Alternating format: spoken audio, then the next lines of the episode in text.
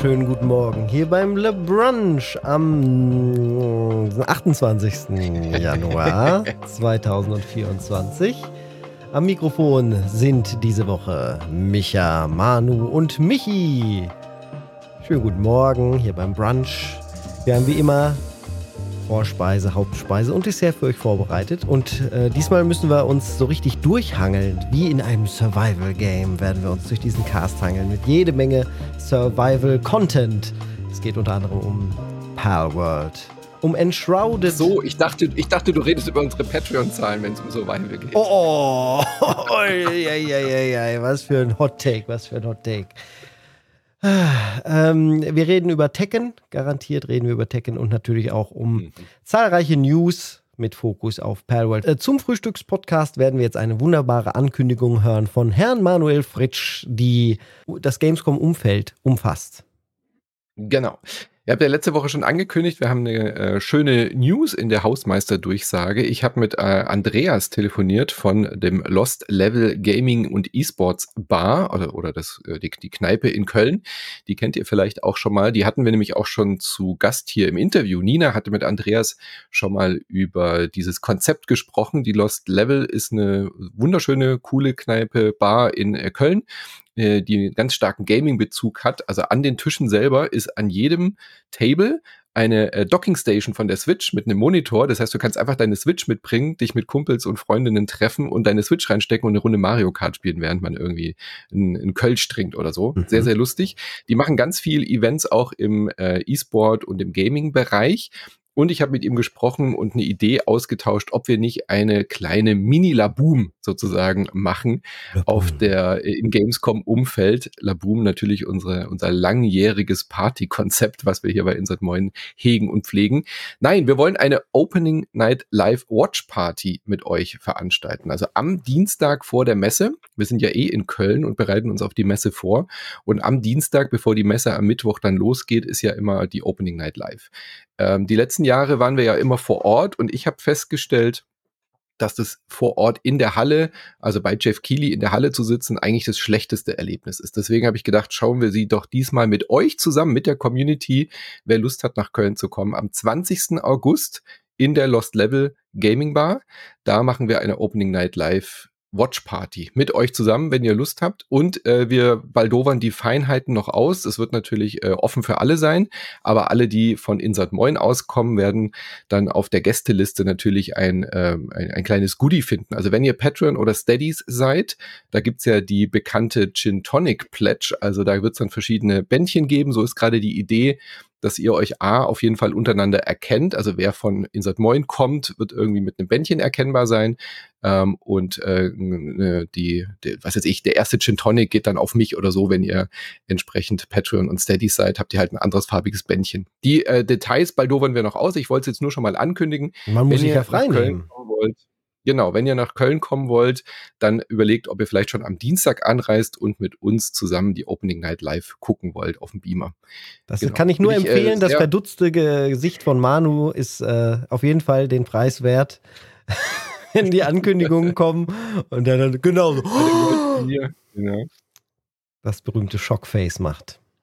Genau. Du bist ja auf jeden Fall auch da. Ich werde äh, auch da Michi, sein. Micha, wie sieht's aus? Kommst du zur, äh, kommst du mal rübergefahren nach Köln für die Community, auch wenn du sehr wahrscheinlich, ja. Fan Wenn ich mir da freinehmen kann, dann auf jeden Fall. zur Community kommt er, zur Gamescom braucht er nicht. So ist es. Da, da sind die Prioritäten richtig gesetzt, wie ich finde. Wir hatten auch hin und her überlegt, ob wir dann vielleicht dort direkt vor Ort sowas wie einen Live-Podcast machen, mhm. aber ich glaube, es ist einfach schöner, wenn wir einfach mit euch den Abend verbringen. Genau, also, ihr kriegt live gebt uns. uns gerne mal Feedback Genau, ihr kriegt uns live, wir schauen dann zusammen und danach können wir uns einfach austauschen. Wir wollten ja eh wahrscheinlich zur Opening Night Live einen Podcast machen. Also wir könnten das dann auch dort machen. Ich habe mit Andreas auch gesprochen, wir hätten dort auch ein PA, also wir könnten das sozusagen auch dann live danach mit euch zusammen aufnehmen, aber ich bin mir noch nicht so ganz sicher. Ich würde sagen, ich präferiere es, mit euch dann direkt in den Austausch zu gehen, weil wir dann ja vor Ort sind. Den Podcast könnt ihr immer hören. Uns live podcasten zu sehen, ist jetzt auch nicht viel anders mhm. als hier auf YouTube. Deswegen würde ich sagen, es wäre schöner, nach der ONL einfach mit euch zusammen noch ein Bierchen zu trinken, einen Gin Tonic zu trinken und ins Gespräch zu kommen. Aber könnt ihr uns gerne mal feedbacken. Genau, auch was ihr für Ideen habt. Mir kommt ja. gerade auch noch in den Sinn, man könnte auch so eine Live-Q&A-Session machen, wo man äh, quasi mhm. so eine Secret-Episode aufnimmt, die ihr dann nur hört und erlebt hat, wenn ihr da gewesen seid. Was machen wir eigentlich, wenn 2000 Leute kommen?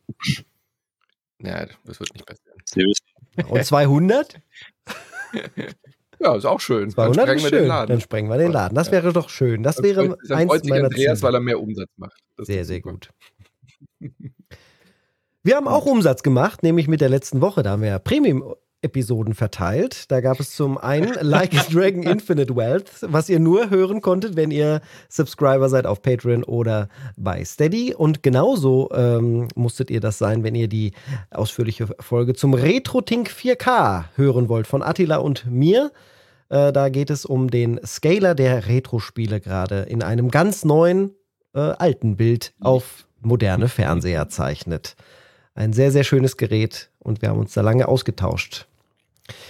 Ja. Gut. Und äh, äh, Grüße nochmal an äh, Gregor, der bei der Folge dabei war und natürlich auch an Pumpkin. Bei Like a Dragon. Die äh, bei Like a Dragon, äh, ich, ich stand alleine gegen drei Fans. Also es war. aber du lustig, fandest es doch auch ja nicht schlecht. Du standst ja nicht wirklich. Genau, es gegen. war ja.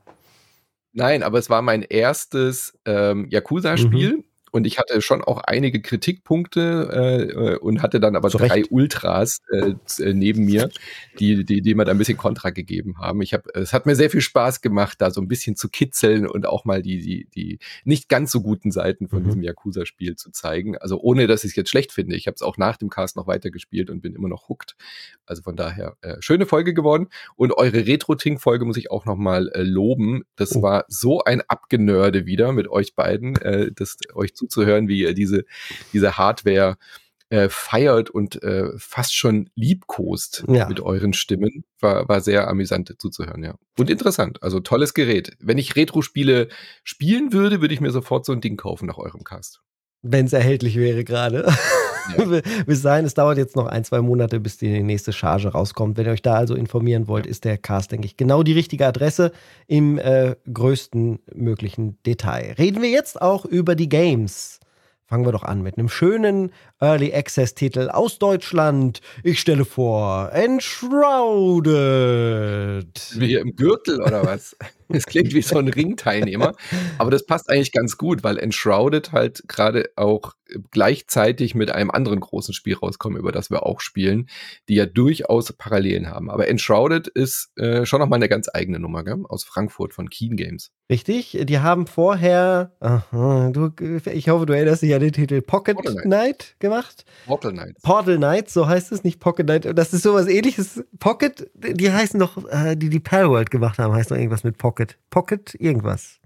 Naja, kann man ja gleich noch nachgucken. Die heißt wieder ganz anders. Ja. Ähm, also Enshrouded aus Deutschland, ein Survival-Game. Im klassischen Sinne. Ähm, Wer Valheim schon mal gehört hat, das ist dieses nordische Survival-Game, was vor zwei, drei Jahren rausgekommen ist im Early Access. Ganz, ganz ähnlich ist auch Enshrouded, aber ohne nordisches Setting. Eher klassisches äh, Lord of the Rings, Fantasy, äh, Szenario mit äh, einer offenen Welt, die allerdings vordesignt ist. Also hier gibt es keinen Seed, keine zufallsgenerierte Open World, sondern eine komplett durchdesignte. Man kann also zum Beispiel eine Farm finden, immer an dem gleichen Punkt oder äh, Dungeons und äh, Schätze sind auch immer an den gleichen Stellen versteckt. Äh, ja, und gemeinsam mit Manu habe ich mich da im, im Koop einmal reingewagt und wir haben auch äh, solo voneinander gelöst äh, gespielt. Das ist ganz schön. Man kann also alles mit seinem Fortschritt und seinem Inventar immer in die anderen Welten joinen und äh, dann quasi aushelfen und ein bisschen was an Loot mitnehmen in die eigene Welt. Ähm, es gibt ein sehr ausgefeiltes äh, Bausystem Aufbausystem, wo man sich seine, seinen Haushalt baut. Und die Welt ist genau wie in Walheim auf Voxel basierend. Es ist also keine mhm. Polygon-Engine, sondern eine Voxel-Engine. Und dann, dann bin ich ja schon immer gleich wieder ganz verzückt, weil das so viele ja. Vorteile mit sich bringt. Allein schon äh, die Belichtung in Echtzeit, das ganze äh, Elementsystem, dass es halt warm und kalt mit simuliert und so richtig äh, feine Nuancen in den Übergängen sind. Also Rauch äh, fängt sich, verfängt sich zum Beispiel dann in einem Haus, wenn man keinen Schornstein gebaut hat und dann äh, stirbt man an einer Mono äh, Kohlenmonoxidvergiftung. Also das sind ja ganz großartige Sachen, die ein Survival-Game auf jeden Fall Deswegen habe ich keinen Fußboden gebaut bei mir. Ach, du, du hast so eine äh, Luftentlüf äh, Bodenentlüftung gemacht. Ah, genau, ja, ich verstehe. Genau, modernes, modernes Baudesign. Ja, und was, was mich vor allem bei Enshrouded auch anspricht, dass es eben nicht nur so random generated Quatsch ist. Das finde ich immer furchtbar Sag doch nicht langweilig. Quatsch. Ähm, Minecraft ist auch kein Quatsch. Das hat beides seinen Reiz. Ja, lass mich doch ein bisschen polar polarisieren. Na gut. Nee, ich finde es eine große Stärke bei Enshrouded, dass es eben hand handcrafted ist mhm. und auch äh, klassisch für Solo-Menschen wie mich halt auch ein Quest-System hat, also äh, eine, eine Quest-Reihe. Also am Anfang hat man so natürlich typisch Tutorial-mäßig, geh dahin, mach das hier, lerne das und das. Du äh, schaltest, du befreist dann den Schmied und der Schmied zeigt dir dann halt, wie du äh, craften kannst. Und dann ist das ganze Spiel so auch auf die Progression hin aufgebaut, dass du eben Quest erledigst, äh, um die verschiedenen Leute zu befreien. Die verschiedenen Leute bringen dir dann eben neue Fähigkeiten ins Camp, mit denen du dann äh, Fälle, die du von Tieren hast und dann findest du eine Salzmine und dann kannst du diese Fälle trocknen und kannst dir damit eine Taschenerweiterung bauen. Also klassisch Crafting Survival, aber eben schön eingebettet in so ein klassisches Quest-System. Du gehst zu Bossen, du hast wirklich auch Bosskämpfe, was haben viele andere Survival Games auch, aber hier ist es halt noch äh, snackable verpackt für auch Solo-Spieler. Mhm. Äh, schön. Die Quests helfen da auf jeden Fall. Da würde ich dir, äh, würde ich dir zustimmen. Das macht das Ganze natürlich auch zu einem großen Zeitinvestment, wenn man äh, anfängt zu mhm. bauen. Also man kann wirklich auch in der Story 0% vorankommen, weil man einfach nur sagt, okay, ich will jetzt hier den Boden plätten, ein Haus bauen oder eine Farm anlegen und schwupp sind vier Stunden ja. Survival mal wieder weg, weil man die Ressourcen natürlich auch überall sammeln muss dafür. Es, äh, die Zeit vergeht wie im Flug, aber das ist natürlich ja. auch ein Aushängeschild für ein äh, gutes Spiel, also es ist ein gutes Signal, dass die Zeit so schnell verfliegt. Es ist ein erstaunlich ausgereiftes Early Access Spiel. Natürlich mhm. merkt man den Early Access hier und da noch. Es ist ein bisschen unrund bei der Balance, wie ich finde. Also man kann alle Gegner kiten, äh, im Fernkampf zum Beispiel. Äh, manche Ke Gegner sind auch super stark. Ist besser als aber das Kampfsystem funktioniert ganz solide erstmal ja, so. Gell? man hat Fall. Fernkampf, man hat Nahkampf. Es ist jetzt Magie. kein Elden Ring natürlich, mhm. so, aber man hat eben schon sehr unterschiedliche Skill. Der Skilltree, finde ich, ist schon sehr ausgereift. Also du kannst wirklich, wenn du auch auf Multiplayer gehst, äh, ist ja nicht, ist ja PvE, nicht PvP, mhm. was ich auch schön finde. Aber du hast richtig, du kannst richtige Rollen übernehmen. Also es gibt natürlich jemanden, der eher halt gut bauen kann, jemand, der dann irgendwie also die klassischen, nicht nicht bauen. Ähm, Stealth gibt äh, es, Barbarian, äh, Fighter. Tanks, Stealth, ähm, Barbarian, so halt genau. die klassischen Klassen. Ja. Äh, also da ist es schon sehr drauf ausgelegt und du kannst auch, du musst ja gar nicht so viel bauen. Also der Schmied am Anfang sagt dir, stell mir ein Dach über den Kopf und das registriert er dann auch, dass du einmal halt so ein Häuschen gebaut hast, dass du bewiesen hast, du kannst es. Mhm. Und danach kann man halt sehr viel bauen und, und machen, aber man kann sich auch komplett auf Grind und seinen Charakter konzentrieren und halt äh, Ressourcen sammeln, ohne dass man da jetzt 100 Stunden ins, ins Bauen versenkt.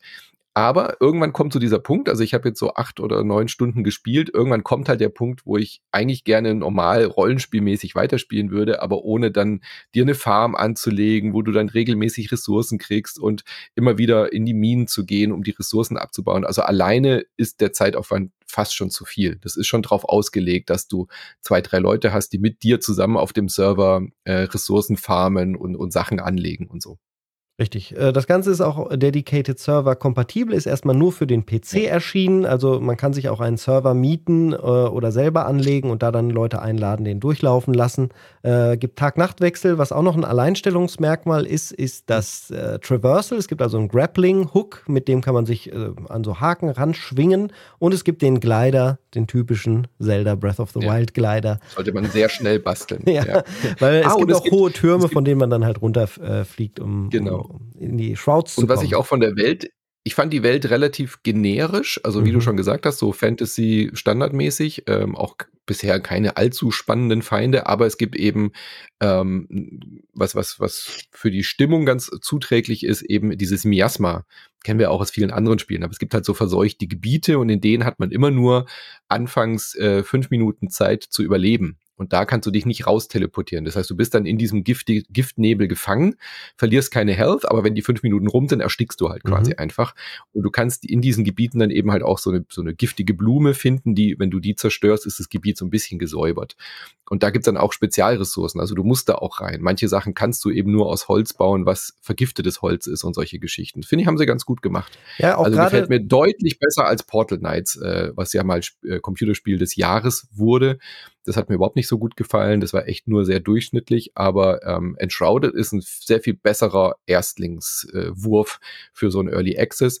Hat schon so Ubisoft-Anleihen, finde ich, gell? Also ganze Menüführung und UI ja. und so erinnert irgendwie auch an so ein äh, Ubisoft. Und man hat halt die Ding. Türme, die man freischaltet und von da guckt man sich immer wieder um und gleitet ja, ja. zum nächsten Missionsziel. Das ist auch mit der Open World Karte äh, da ein bisschen sehr generisch. Aber ich will auch noch mal unterstützend sagen, dass ich auch diese Snack äh, snackmäßigen Dungeons gut finde. Dadurch, dass man halt diesen mhm. Timer auf fünf Minuten hat, den man vielleicht ein, zwei Mal auch in den Dungeons dann wieder auffüllt. Das heißt, so ein Dungeon ist eigentlich in der Regel vordefiniert, dass er dich 15 oder 15 Minuten maximal ja. beschäftigt. Und dann stirbst du entweder, musst du es normal probieren oder du schaffst es. Das heißt, man weiß, wenn man sich auf einen Dungeon einlässt, ich bin da jetzt halt maximal auch nur eine Viertelstunde drin. Und das finde ich schon mhm. cool. Mhm. Im Vergleich, äh, andere Survival Games haben es in der Vergangenheit, gerade so Ark und sowas gemacht. Da bist du, oder, oder ganz schlimm hier dieses andere, ähm, äh, was gerade rausgekommen ist, fällt mir gerade auch nicht ein. Ah, schlimm, Titel, viel zu viele Spiele. Ähm, auf jeden Fall, andere Survival Games machen es so, dass man auch mal eine Stunde in so einem Dungeon drin hängt. Und das ist mir dann halt zu krass, weil du, da kannst du halt nicht mittendrin aufhören. Und man kann seine eigene, sein eigenes Zeitinvest halt schlechter planen, wenn, wenn die so große Dungeons haben. Von daher fand ich das auch angenehm.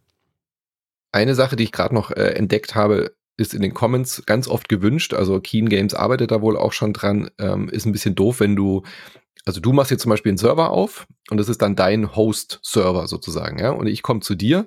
Wenn ich dann eine Quest auf dem Server erledige, während du vielleicht zum Beispiel gerade arbeiten bist oder mhm. was anderes machst, dann ist die Quest aber auch für dich abgeschlossen, ja, weil die Quests cool. eben server-driven sind. Genau. Also da muss man äh, drauf achten. Man kann diese Quest auf dem Server dann nicht mehr nachholen und kriegt dann auch die Belohnungen nicht mehr. Du musst dann quasi in ein Solo-Spiel mm. rein und dort kannst du sie wieder machen. Richtig. Weil dein Charakter, dein Charakter weiß, ob du die Quest schon gemacht hast oder nicht. Aber wenn du auf den Server gehst, wo die Quest schon erledigt wurde, auch wenn das dein Server ist, kannst du sie nicht nochmal machen. Mhm. Das ist ein bisschen, da arbeiten sie gerade dran, aber es ist ja kein Problem. Dann gehst du halt schnell in den Offline-Game und kannst da die Quest nachholen. Das Spiel, was ich gerade meinte, ist übrigens Sons of the Forest äh, wer das nicht kennen sollte. Da ah, sind ja. die Dungeons unglaublich lang und äh, das Mysterium aber auch sehr groß. Etwas, was ich zum Beispiel vermisse jetzt in äh, Enshrouded, da ist von Anfang an klar, da sind halt diese Mini-Sachen, es gibt diese Verseuchung mit den Pilzen und alles, das Miasma, aber mir fehlt so der große Endgegner, so der Minecraft Ender Dragon, das große Oberziel, mhm. de dem ich gerade hinterhergehe. Man verliert sich so schnell nach den ersten fünf, sechs Stunden in so einem Endlos-Grind gefühlt und weiß noch nicht so, was am Ende wirklich da steht. Man geht die Biome durch, aber ja gut. Äh, äh, bin ich gespannt, was sie sich da noch ausdenken. Da gibt es ja viele Möglichkeiten in den nächsten zwölf Monaten nachzubessern, denn ein Jahr soll Potenzial das auf jeden Fall im Early Access sein. Und der Erfolg äh, scheint jetzt wohl auch da zu sein. Das war auf dem Steam Demo Festival das meist gewishliste Game ähm, zu, in diesem Zeitraum. Dann haben sie 100.000 äh, äh, Wishlist-Abos gehabt. Also das scheint wohl auch ein Erfolg zu sein und hatten jetzt auch einen ganz guten Start, obwohl eben sogar Palworld parallel rauskam und alles im Sturm erobert hat. Ähm, da hatte man so ein bisschen Sorge, ob Enshrouded jetzt dann völlig untergeht, aber ähm, scheint trotzdem seine Fans gefunden zu haben. Mhm. Palworld, ein anderes Survival-Game. Das Survival-Game der Stunde, reden ja. wir gleich drüber. Erst erfahren wir von Micha, was in Go Mecha Ball so oh, Wow, ich dachte, wir reden jetzt direkt über Palworld, weil das so gut passt. Aber okay, äh, Go Mecha Ball, habt ihr da, das ist ein Titel, der jetzt in Game Pass rausgekommen ist, ist ein Super Rare Originals. Ähm, Super Rare ist eigentlich eine ein Publisher, der so Limited Games macht, aber die haben jetzt so eine Digitalsparte, wo sie so ein paar kleinere Arcade-Titel rausbringen. Passt ja überhaupt nicht Passt mehr gar nicht Namen. mehr. Ja, genau. Super, super Rare, sind, sind das die Überstufe von Rare damals? haben sich ausge, ausgeklügelt. Nicht wirklich, aber aber die haben, ähm, die, also deren Titel sind, ähm, deren Auswahl ist ganz cool, weil die äh, machen, ähm, die, die publishen sehr viele Spiele, die so, ein, so eine bunte gewisse Arcade-Aura irgendwie haben. Also die haben zum Beispiel die Mhm. äh, limitierte Version von Tinykin rausgebracht, das kennt ihr alle.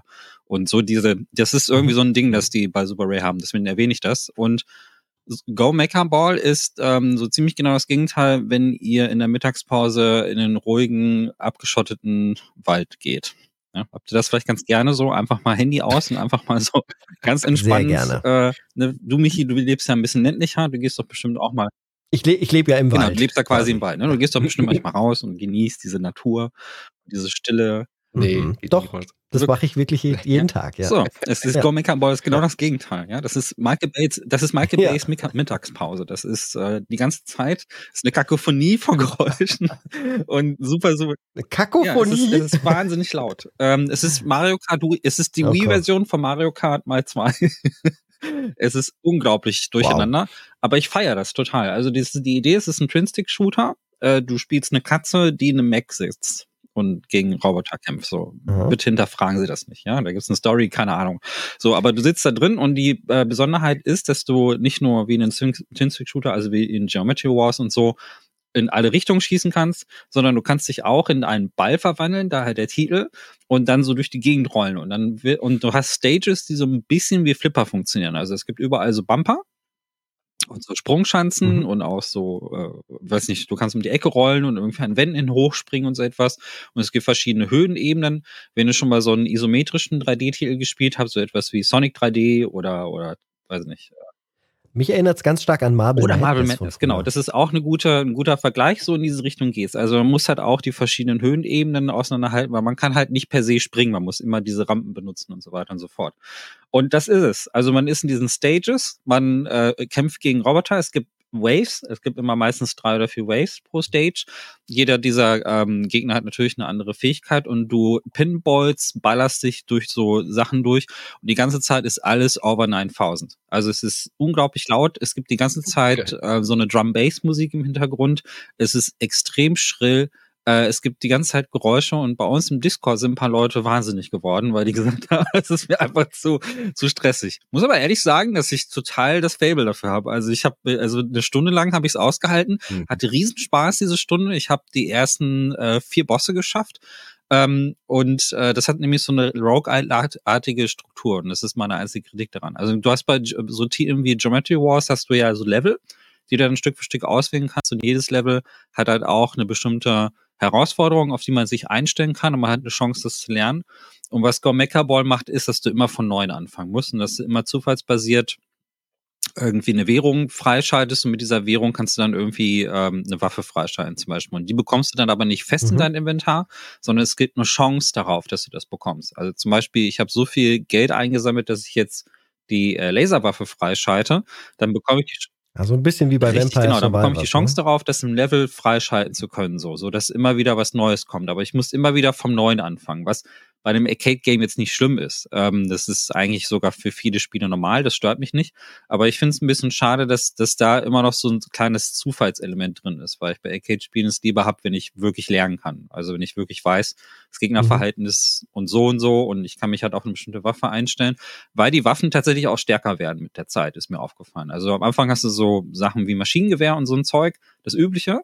Und dann gibt's irgendwann Laserwaffen und Snipergewehre und so, und die sind schon deutlich besser. Die sind schon deutlich stärker. Und damit bin ich auch ein Stück weit weiter gekommen. Und das ist meine einzige Kritik, das mag ich nicht an dieser Roguelite-Struktur. Ähm, das ist generell etwas. Ich habe nämlich nie das Gefühl, dass ich dazu lerne, sondern ich habe das Gefühl, dass das Spiel zunehmend einfacher wird, je weiter ich spiele. Das mag ich generell Mhm. an Roguelite nicht, aber Mhm. davon abgesehen finde ich super. also ich habe ähm, Cool. nicht aufhören können, weil diese, wenn du das schaffst, diese isometrische Perspektive lesen zu können, das können nicht so viele. Also manche Leute haben ein bisschen Schwierigkeiten, die Höhenebenen auseinanderzuhalten, was, was jetzt kein Mhm. Neck gegen die Spielerin ist, sondern es ist, das kannst du sehen oder kannst du nicht sehen. Da gibt's nämlich immer so einen kleinen Drop Shadow, ähm, den du hast, wenn du in der Luft bist. Also wenn du in der Luft irgendwie mit deinem Ball bist, dann kannst du immer sehen, wo du landest. Und da muss man schon lernen, das zu lesen, dass man weiß, wo man landet. Und ähm, wenn man vor allen Dingen auch mit der Geräuschkulisse klarkommt, danach hatte ich einen Riesenspaß. Also ähm, das ist wortwörtlich ein Twin Stick Shooter mit einem Spin. Äh, ich würde aber es ist halt Game Pass, ne? Man kann es also mal ausprobieren. Mal, mal, Okay, PC Game Pass, es ist auf der Konsole auch irgendwie, ja, der auf der Xbox. Xbox natürlich, auf der äh, das Playstation weiß auch. ich gar nicht. ehrlich gesagt. Ähm, ich Okay. äh, habe es jetzt auf der Xbox gespielt, weil es im Game Pass drin ist und ich, also wenn ihr Twin-Stick-Shooter mögt, dann probiert es wenigstens mal aus. Ähm, also Cool. es ist Sold. einfach mal testen. Also es dabei. kann sein, dass du nach fünf Minuten genervt aufhörst, weil es dir zu chaotisch ist. Ich finde es aber irgendwie geil. Also es ist wirklich so, es ist, du bist die ganze Zeit nur Krach. Also es ist halt, es macht dich auf jeden Fall wach. Also das kann man, das, das kann man auf jeden Fall sagen. Ist nicht für die Playstation und nicht für Nee, die ist noch nicht, das, äh, das wundert mich, dass es gerne nicht für diese beiden anderen Plattformen rausgekommen ist. Ja, vielleicht haben sie, einen- vielleicht haben sie einen Game. Pass. Aber damit haben wir einen perfekten Übergang Ja. zu Palworld, Ja, genau. denn auch das ist ein Exklusivtitel derzeit für den PC und für die Xbox da draußen. Palworld, auch ein Survival-Game, das äh, im ähm, letzten Jahr angekündigt wurde, im Sommer zum Summer Games Fest, mit äh, dem großen Claim oder dem Eindruck, den viele gewonnen haben. Das ist ja wie Pokémon mit Maschinengewehren. Und äh, da haben alle noch ein bisschen gelächelt. Und dann kam noch ein Trailer Hat keiner richtig ernst hat genommen. zu keiner richtig Zeit, ernst genommen. Und äh, kann auch sein, dass ihr jetzt gerade zum ersten Mal davon hört, beziehungsweise jetzt wahrscheinlich nicht, weil es jetzt schon seit fünf, Nee, vier, fünf sechs, sieben. Tagen Schlagzeilen macht. Aber vor einer Woche hatte ich es persönlich nicht auf dem Schirm. Da hätte ich gedacht, so, also ja, wir haben drüber gesprochen, das kommt raus. Aber dass das so ein Burner wird, das Ding hat mal eben alles in den Schatten gestellt, was letztes Jahr erschienen ist, inklusive Baldur's Gate 3, was Verkaufszahlen angeht. Und das, obwohl es ein Game Pass Early Access Titel ist. Sieben, über sieben Millionen verkaufte Einheiten allein Acht auf inzwischen. Steam. Inzwischen acht Acht inzwischen. Millionen. Über zwei Millionen Spieler gleichzeitig auf Steam alleine. Damit ist es auf in, den, in den ewigen Charts auf Platz zwei hinter PUBG gelandet, vor Counter-Strike und Co. Es ist das erfolgreichste Spiel der letzten fünf Jahre, äh, also seit PUBG. Und das ist der absolute Wahnsinn. Das ist, ist, ist ein riesiges Erdbeben in der kompletten Spieleindustrie. Äh, deswegen sind alle ähm, ja, hellwach geworden und alle reden darüber. Auf mehreren Ebenen. Einmal, wo kommt der Erfolg her? Natürlich die große Frage. Das ähm, beantworte ich für mich immer so ein bisschen auf die Art und Weise, dass äh, das Spiel A auf Plattform, also dieser, dieser Pokémon-Flair ähm, äh, eingefangen wird und gleichzeitig jetzt die Erscheinungsplattform PC und Xbox, da gab es halt sowas nicht. Jetzt abgesehen Mhm. von Temtem, was ja auch vor zwei, drei Jahren relativ groß war. Ähm, und die Pokémon-Formel ganz, äh, ganz krass kopiert hatte, aber äh, eigene Temtem, eigene Perl, eigene Viecher-Designs hatte. Und hier Mhm. ist es so, dass die schon sehr, sehr nah an den Pokémon-Designs sind. Es gibt Ja. einen X- äh, Beitrag äh, auf der Social Media Plattform von Elon Musk. Da hat ein Entwickler sich die Arbeit gemacht und äh, die, die 3D-Modelle der Pokémon aus Karmesin und Purpur genommen und sie äh, übereinander gelegt mit den 3D-Modellen aus Mhm. Palworld und die sind eins zu eins identisch. Äh, und dann sind halt Details ja, wenn, ihr, wenn die ihr X nicht Ohren. unterstützen wollt, Ja. wenn ihr X nicht unterstützen wollt, auf IGN, also auf deutschen IGN, habe ich auch gerade einen Artikel online gestellt, wo wir auch nochmal genau die Sachen miteinander verglichen haben.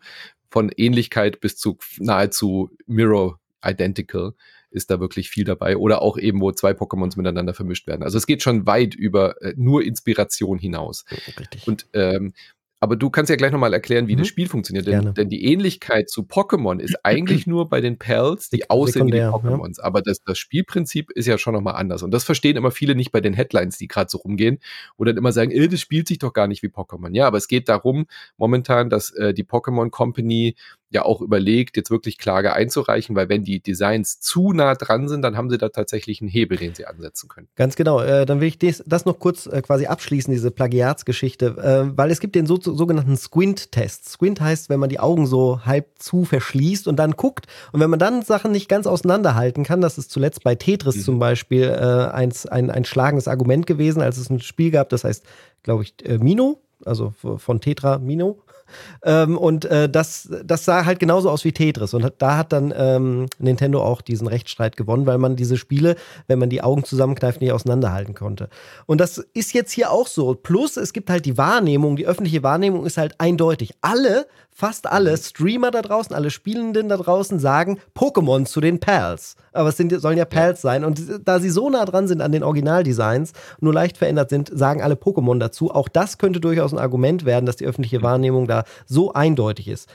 Und hätte jetzt Nintendo in der Vergangenheit nicht so technisch schrottige Spiele wie Arceus oder ähm, Karmesin und Popo rausgebracht, dann würde ich sogar sagen, wenn man dann die Augen so halb zu verschließt, dann wüsste man wirklich nicht, welches Spiel man sieht. So kann man es eindeutig erkennen, weil Palworld auf der Unreal Engine 5 basiert und sehr, genau. sehr viel besser aussieht, äh, flüssiger läuft und einfach viele äh, viele Dinge optisch äh, sehr viel schöner macht. Eine offene Welt, ähm, die in ihrem Design wieder bei Nintendo angelehnt ist, äh, finde ich noch viel stärker äh, als bei der Nintendo Fran äh, als bei Pokémon äh, der Franchise, nämlich an Zelda Breath of the Wild. Mhm. So richtig in your face am Anfang äh, machen sie sich einen Spaß drauf. Das ist fast schon Satire. Dann äh, man strandet so, wird angeguckt von drei Pals und man sieht ein Tablet am Strand. Ähm, ein Tablet wie halt die Switch, äh, äh, dieses Switch-Tablet, was auch Link findet in, in Breath of the Wild. Und da steht nur dann drauf irgendwie, ähm, die, die, finde die Türme oder die Türme sind die Wahrheit und äh, der, der, der große Baum äh, ist, ist das große Wissen oder so ein Kram steht da drauf. Also äh, eine Anspielung auf den Deku-Tree und die Towers aus Breath of the Wild. Und ansonsten wird aber nichts gesagt. Ja, ja. Was ich ja ganz schön finde und auch wir natürlich, Manu, weil wir ja immer diese ähm, überlangen Monologe und Tutorial-Einlagen in Nintendo-Titeln kritisiert ja. haben. Und und da holt mich das Spiel schon sehr ab. Da fand ich es sehr, sehr geil, ähm, was das angeht. Aber dann auch der Schriftzug ist eins zu eins aus Zelda kopiert. Also wie diese, äh, dieses Areal, in dem man da rumläuft, mhm. äh, wie das eingeblendet wird mit dem Unterstrich. Das ist auch das Design, könnte man übereinander legen und es wird gleich aussehen. Der Soundeffekt von Zelda, wenn man ein neues Areal betritt, äh, ist auch kopiert und nur so leicht mit zwei Noten geändert. Also, das ist so dreist, was dieses Entwicklerstudio da macht. Das ist so auf der Rasierklinge alles programmiert. Mhm. Und das ist, äh, aber hat Methode bei denen. Die haben nämlich auch ein anderes Spiel gerade in der Entwicklung, das genauso aussieht wie Hollow Knight zum Beispiel. Ja, also Wahnsinn, total. was die sich da erlauben. Es ist so dreist. Und deswegen scheint es aber auch zu funktionieren in der heutigen Zeit. So viel erstmal zu der Kontroverse, was da kopiert wird und ja, was theoretisch da auch anstehen äh, könnte, denn die werden Pocket. vielleicht. Und die Firma, das hast du ja, ja vorhin äh, gesucht, die Firma heißt auch noch Pocket Pair. Ja. Also das finde ich ist dann der, der, das, das letzte Sahnehäubchen auf, diese, auf dieser Dreistigkeit, äh, sich wie Pokémon zu nennen, als Studio Palworld zu bringen und dann Pocket Pair zu heißen. Mhm, also Craftopia haben die auch gemacht, was auch schon sehr nah dran war an Pokémon. Craftopia ist ja, auch. Wo sind die eigentlich her? Das ist ein japanisches äh, Japan, ja. Ah, das Japan. Ist, äh, diese ganze Copyright-Geschichte genau. ist natürlich scheiße. Ähm, da bin ich schon auf der Seite von Nintendo. Mhm. Ich muss aber sagen, als Parodie ist das schon ganz geil. schon sehr witzig. Weil es wirklich Satire ist. Es ist halt wirklich so, als hätten, es ist wie so eine South Park-Version von Pokémon, weil es ja auch, also äh, ja. wir sagen immer Pokémon, es funktioniert von der Mechanik aber tatsächlich komplett anders. Es ist halt eigentlich wirklich ein Survival-Spiel ähm, man muss, man muss halt mhm. halt craften und den ganzen Kram irgendwie machen, so ähnlich wie bei Craftopia auch. Das ist ja quasi sowas wie die Vorlage dafür.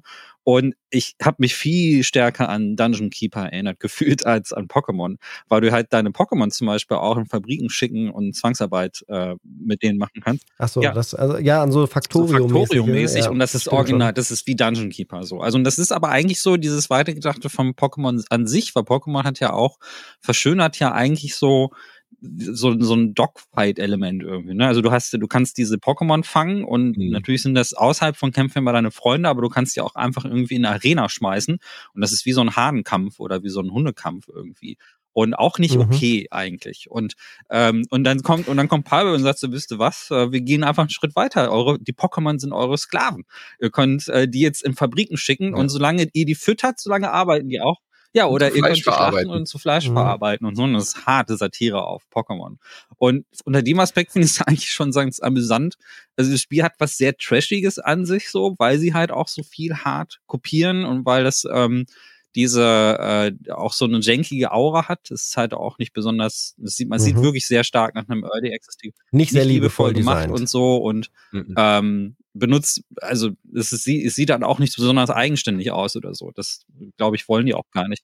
Es, auf den ersten Blick sieht es ja. aus wie Fortnite. Und auch da müsste ja. man jetzt sagen, das haben sie halt intelligent gemacht, weil damit holen sie halt mal alle ab, die in den letzten fünf Jahren Videospiele äh. kennengelernt haben. Das sieht auf den ersten Blick, wenn da die, äh, die Spitzhacke geschwungen wird und alles sieht halt aus, als würde jemand Fortnite spielen. Plus es gibt auch noch Machine Guns, also es ist total der Copy-Paste-Titel. Ne? Aber es funktioniert. Ja. Also das ist ja das Faszinierende an diesem Ding. Und nimmt die erfolgreichsten ja. Sachen, Fortnite, Zelda, Pokémon ja. und schmeißt das alles ineinander, plus jede Menge Survival-Kram.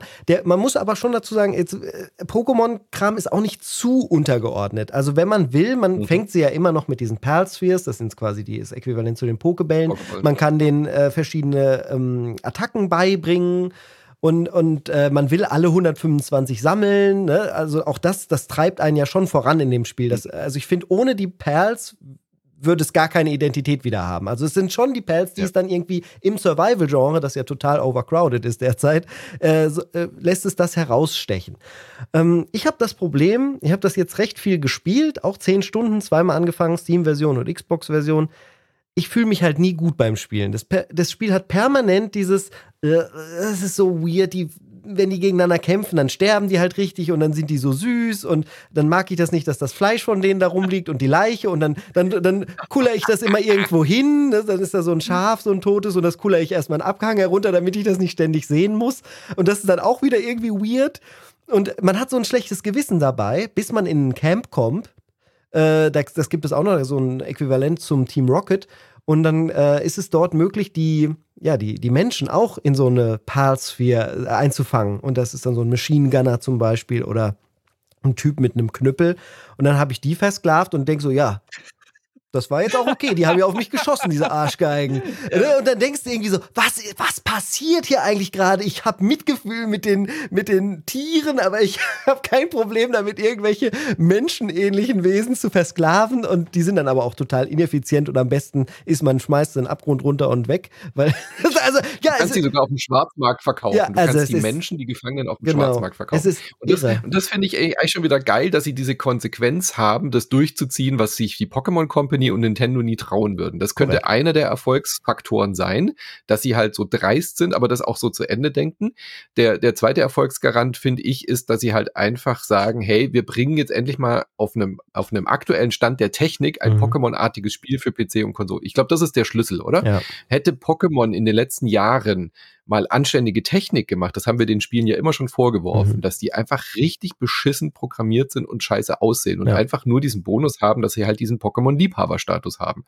Wenn die auf dem aktuellen Stand der Technik wären, wäre Palworld, glaube ich, auch nicht ganz so erfolgreich. Dann würde das mit diesem ganzen Jank, glaube ich, so ein bisschen unter ferner, ferner Liefen laufen. Dann gibt es immer noch die Sache, dass halt Pokémon-Games in der primär nicht, nicht nur, aber primär als kindergerechte äh, Spiele designt mhm. sind. Und da habe ich mich auch nie mehr so richtig abgeholt gefühlt von Nintendo. Also als ich Schwert und Schild durchgespielt habe, das fand ich ja noch gut, aber gleichzeitig habe ich die ganze Zeit gedacht, boah, ey, ich bin aber auch keine acht Jahre mehr Mann. Äh, und ähm, da gibt es natürlich mehrere, die da diese so ein ähnliches Gameplay haben wollen, hardcoreig, erwachsen. Aber mir ist es dann halt schon wieder zu viel. Also ich, ich würde halt gerne einen Mix ohne die Satire gerade haben. Es hat, hat sich schon wieder eine neue. Temtem spielen, oder? Ja, Temtem, ja, Temtem war auch in die richtige Richtung. Temtem war aber irgendwie nicht so geil designt.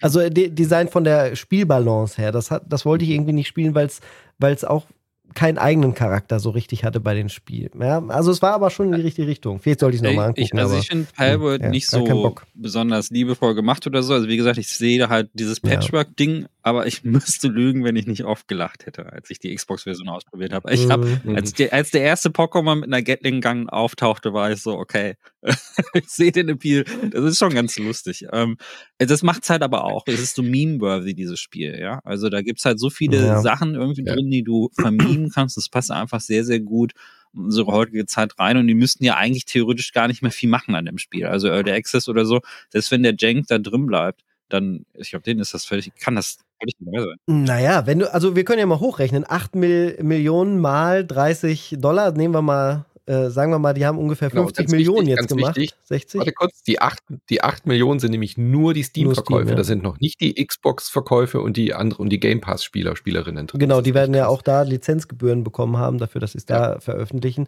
Gehen wir mal davon aus, sie haben ungefähr 80 Millionen oder 80 bis 100 Millionen jetzt gemacht, dieses Studio, äh, das irgendwie mhm. 50 bis 100 äh, Menschen stark ist. Und äh, die müssen ja irgendwas damit machen. Das heißt, sie haben jetzt wahnsinniges Kapital, um A, sich diesem Rechtsstreit zu widmen und Anpassungen vorzunehmen, ja. aber halt auch Palworld zu einer riesigen Marke zu machen. Und ich habe so ein bisschen Schiss davor, und ich nenne es extra Schiss, weil ich finde es schon alles ein bisschen zu dreist. Also mir gefällt es persönlich nicht, dass dieses Spiel jetzt so einen Erfolg hat, aber Nintendo hat es sich halt auch selber eingebrockt, auf eine gewisse Art und mhm. Weise. Wenn das jetzt so erfolgreich wird, dass wir demnächst Palworld Kuscheltiere kriegen und eine Palworld äh, Anime-Serie kommt, was halt mit diesem Funding auf jeden Fall möglich wäre, um diese Brand jetzt total aufzublasen, dann weiß ich nicht, ob ich das wirklich möchte. Auf der anderen Seite sagen ja immer alle, Konkurrenz belebt das Geschäft, dann muss Nintendo jetzt mal wieder was machen. Das ist ja auch gut. Und ich, ich will, ich kann Nintendo nicht verteidigen. Also die haben gerade die Pokémon Company, was ja nicht per se Nintendo 1 zu 1 ist, ne? Ja. Ähm, die Pokémon Company hat halt, was Videogames angeht, echt einen schlechten Job gemacht die letzten zwölf Jahre. Kann man nicht dran vorbeireden. Äh, die hatten schon mehrfach die Möglichkeit, ein vernünftiges, großes Konsolen-Pokémon rauszubringen und kriegen es einfach nicht geschissen. Deswegen hatte Temtem Erfolg und deswegen hat Palworld zieht jetzt im Ganzen so richtig die Hose aus. Und ja, mal also, gucken, was passiert. Ja, es ist, ist halt auch also bei Paypal sehe ich auf jeden Fall auch die Probleme. Und das ist das, was wir eingangs gesagt haben. Dadurch, dass die Leute jetzt die Charaktermodelle verglichen haben und diese Ähnlichkeit feststellen, das ist natürlich gefährlich. Davon, wenn das nicht gewesen wäre, mhm. Also dann hätte man Payback auch keinen Vorwurf machen können, weil Nintendo hat damals bei Dragon Quest ganz schön viel äh, sich Inspiration geholt äh, für Pokémon. Mhm. Und dann gab es auch so Titel wie äh, Digimon und ähm, so andere Sachen wie Yuka Watch und so etwas, die auch sehr stark von mhm. Pokémon mhm. inspiriert sind und Nintendo auch nichts gemacht, weil das ja. Konzept an sich von diesen knuddeligen Monstern, die du sammelst, das kannst du ja nicht patentieren und die Ähnlichkeit wird es genau. immer geben. Also es wird immer irgendwie mal so Teddybärartige Wesen oder so geben. Also dieser große gelbe, ich weiß nicht, wie der heißt, der mit der Gatling-Gang, der sieht halt aus. Der Raichu ja, der sieht halt aus, der, der sieht halt aus wie Totoro von Ghibli zum Beispiel oder so, bloß dass der eine andere mhm. Farbe hat. Also, das, solche Kreaturen, die gibt es eine gewisse Ähnlichkeit, da kann Nintendo. Den finde ich der hat mich so getriggert. Ja. Entschuldige, dass ich dich unterbreche, aber der hat mich so getriggert. Der sieht halt eins zu eins aus wie Raichu mit anderen Augen. Plus, der hat nicht den Blitz halt mehr, so, so ein Blitzsymbol, das so quer über die Brust geht, was halt immer überall für Elektro steht und immer von oben nach unten mhm. gelesen wird. Aber nein, die legen das dann einfach auf den Bauch. Aber es hat noch nie ein Elektro irgendwas gegeben, wo das Elektrozeichen wie so ein Blitz auf dem äh, waagerecht liegend ist. Das, das ist so faul und ekelhaft, dass ich wirklich das nicht möchte. Das soll geändert werden. Vor allem, der erinnert mich immer an den Pulli von den Peanuts. Oh, ich kann stimmt. einfach nur den Peanut-Pulli ja, sehen mit diesem Querstreifen. Ja. Also um das nochmal festzuhalten, die, der Vorwurf des Plagiats geht ja gar nicht darum, dass die das Genre des äh, Tierzähmens simulieren, nee. weil natürlich kannst du äh, Roguelike, äh, Souls-like, äh, so Metroidvania, ja. Mhm. Wir, wir, reden einfach über ein Genre und es spricht nichts dagegen, ein Spiel zu machen, bei dem du süße, kleine, knuffige Monster fängst, aber dann designe deine eigenen Monster. Der Plagiatsvorwurf geht wirklich drum, dass teilweise auch die Charaktermodelle fast identisch aussehen, so weit, dass man schon wirklich von Plagiat ja. und Kopie sprechen kann. Also das ist nicht mehr nur eine Inspiration, wirklich mehrere äh, nacheinander. Also wie viel gibt's? 125 ungefähr, Hertz ja, oder ja. so?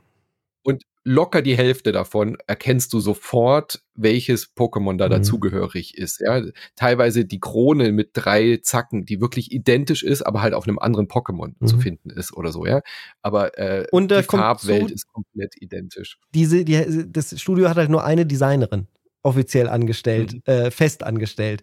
Ne? Und dann muss man sich mal überlegen, hat jetzt wirklich diese eine Designerin erstmal 125 krasse Designs für Pals sich ausgedacht? Nein, hat sie definitiv nicht. Also die Inspiration war auf jeden Fall da und schafft an, aber ein Mensch ist tatsächlich in einer gewissen Entwicklungszeit, sich 125 Designs so auszudenken oder ist es halt auf einer Basis und dann per Drag and Drop immer mal wieder andere Augen, andere Ohren, andere Schwänze darauf gemacht?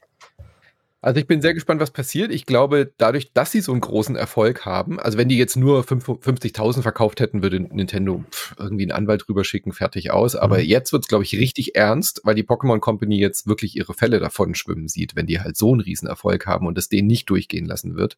Da wird auf jeden Fall, glaube ich, eine Klage passieren. Ich bin gespannt, weil USA da sehr, sehr locker ist, was äh, Plagiate angeht, wegen Free Speech und äh, sie könnten sich immer noch auf den äh, Passus Satire berufen wenn sie wirklich sagen, das ist wie äh, äh, South Park eine Satire auf Pokémon, dann könnten sie damit durchaus Chancen haben. Mhm. Aber mal gucken, das, das wird auf jeden Fall noch ein jahrelanger Rechtsstreit. Aber meint ihr denn, dass Palworld spielerisch überhaupt jahrelang sich äh, trägt oder ist das eine kurze aufflammende Welle und in zwei, denke, drei Monaten redet da keiner mehr drüber? Das ich denke, das ist was kurz aufflammendes. Äh, also das ist, ähm, dadurch, dass ja. es so kurios Mutig. ist, werden jetzt alle spielen und sind auch alle neugierig und so. Und das ist auch etwas, was, äh, was sich super gut streamen lässt, was auf ähm, Twitch und so total gut kommt. Mhm. Und ähm, was sicherlich passieren wird, ist, dass dadurch, dass die jetzt das Geld haben, dann halt auch die Designs verändern, dass sie jetzt wahrscheinlich die Sachen überarbeiten werden, die kritisch mhm. sind. Ähm, Mhm. Wie das es wird passieren. Ich glaube ehrlich gesagt nicht mal, dass Nintendo da großartig was macht. Also die werden, die haben jetzt halt diesen Tweet rausgegeben, haben gesagt, wir gucken uns das an.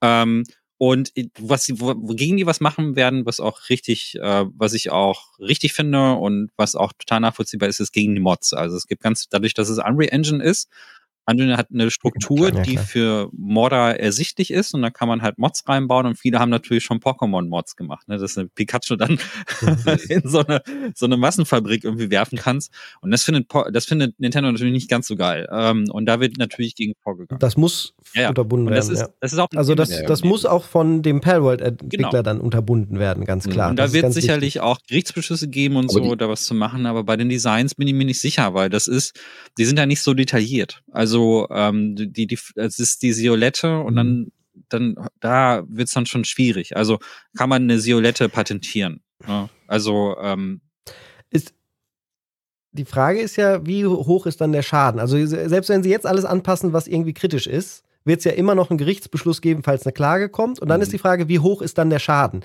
Ich habe ja gesagt, nehmen wir mal an, sie haben jetzt 80 bis 100 Millionen gemacht. Aber das ist auch ungefähr das, was denen blühen kann, wenn sie jetzt da verlieren, können, Mhm. kann Nintendo die auch mal eben auf 100 Millionen verklagen und wahrscheinlich dann sogar gewinnen, wenn sie wirklich die 3D-Modelle genommen haben, sie selber in den Workflow gesetzt haben und dann damit gearbeitet haben. Dann ist so eine, so eine Schadenssumme durchaus nicht unrealistisch und dann haben sie halt am Ende wieder plus minus null. Kann sogar sein, dass der Schaden größer ist, dann ist das Studio weg vom Fenster. Das könnte auch noch passieren. Ne? Das ist nicht ausgeschlossen. ja. Aber zu der Frage, ob das Spiel aktuell bleibt, wenn jetzt diese Klage ausbleibt und das Spiel einfach so weitergela- weiterläuft, dann glaube ich nicht, dass es nur kurz aufflammt, weil dann hätten sich nicht zwei Millionen Spieler gleichzeitig eingeloggt, um dieses Spiel gerade zu spielen. Das ist ein Phänomen, was es so da dann nicht gegeben hätte. Games, die einmal so krass in der öffentlichen Wahrnehmung sind, wie es dann auch Fortnite war, die verschwinden eigentlich nicht. Selbst kleinere Titel wie Valheim zum Beispiel, das dann den Peak irgendwo bei 500.000 oder so hatte und immer noch gespielt wird von 50.000, geht nicht mehr richtig weg.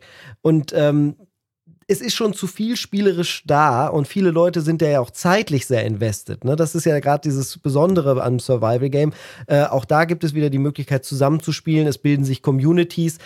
Ich glaube nicht, dass wir Palworld, wenn das Spiel nicht selber stirbt oder das Studio dahinter, wird Palworld uns die nächsten fünf Jahre begleiten. Aber sie müssen halt Inhalt liefern. Es ist kein Service-Game wie, wie Fortnite, weißt du, was sich finanziell dann trägt durch äh, ähm, immer wieder Updates liefert. Ich meine, sie haben jetzt genug Geld, jetzt mal angenommen, die. Klage Ja. kommt nicht.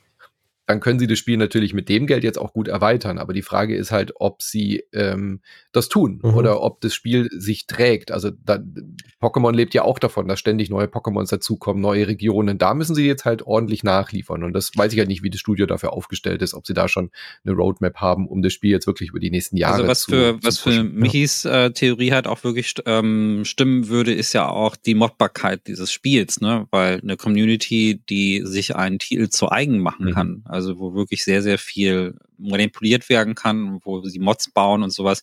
Ich glaube, dass da auch eine Chance besteht, dass selbst wenn die Entwicklerinnen das jetzt fallen lassen würden, dass dann immer noch eine Community dahinter steht, die so enthusiastisch ist und immer noch damit weiterarbeitet. Und ähm, ich glaube, das ist ein Vorteil von Palworld, dass es halt eben Unreal hat und dass es dann halt aber auch diese Modbarkeit zulässt in einem gewissen Punkt. Und selbst wenn Nintendo da irgendwie klagt, wird es wahrscheinlich Private Server geben, wo es dann irgendwie trotzdem gemacht wird. Ne? Ich glaube, das ist für viele Leute wahrscheinlich der Reiz Mhm. dann einfach, dann halt auch tatsächlich. Ich kann mir vorstellen, dass, dass es dann populäre Fan-Mods geben wird, die vielleicht populärer sind als das Base-Game. Könnte ich mir vorstellen, dass es irgendwann kommt. Mhm. Ja, definitiv. Wobei gerade diese Modbarkeit, das ist das Erste, was Nintendo schließen wird. Das, da bin ich mir hundertprozentig sicher. Ja. Also das, das ist Ja. halt das, was nicht, das ist ja, sie gehen ja bei jedem Fanprojekt dagegen vor. Dann können sie nicht ein kommerzielles Projekt, was das ähnlich macht, äh, offen lassen. Das wird, das wird auf keinen Fall passieren. Nee, das wird, das, das wird auch von den Mod-Anbieterseiten, die haben Ja. auch schon gesagt, dass sie das gar nicht mehr zulassen, aber Mods, die dann irgendwie dieses Spiel um Features erweitern, Ja, genau. das meint Micha, glaube ich. Das Ja, wird okay. äh, das Spiel dann tragen auch, ja. Nun gut, äh, du hast gerade schon Walheim angesprochen. Ja. Ähm, du hast noch mal kurz reingeschaut. Ach, Äh, kurz Im ist Vergleich äh, im Vergleich zu Enshrouded äh, hast du ja viele Parallelen gesehen gehabt. Richtig. Hat dich das dann dazu bewogen, nochmal Valheim anzugucken? Ja, ja, weil ich Valheim, als es rauskam, nicht die Chance gegeben hatte, die es verdient hatte, sondern da war ich in anderen Projekten drin, während meine Community es auf einem Dedicated Server damals zum Early Access schon ausgiebig gespielt hatte. Und ich habe es mir jetzt nochmal, also ich habe Palworld, Valheim und Enshrouded die letzte Woche jeweils zwölf Stunden gespielt. Und ähm, mir bei dann ich habe auch alle gestreamt, ihr könnt das alles nachgucken, was ich da gemacht habe. Ähm, ich habe äh, am Anfang gesagt, ich werde mich für eins entscheiden und bei einem dann einen Dedicated Server aufsetzen zum Mitspielen.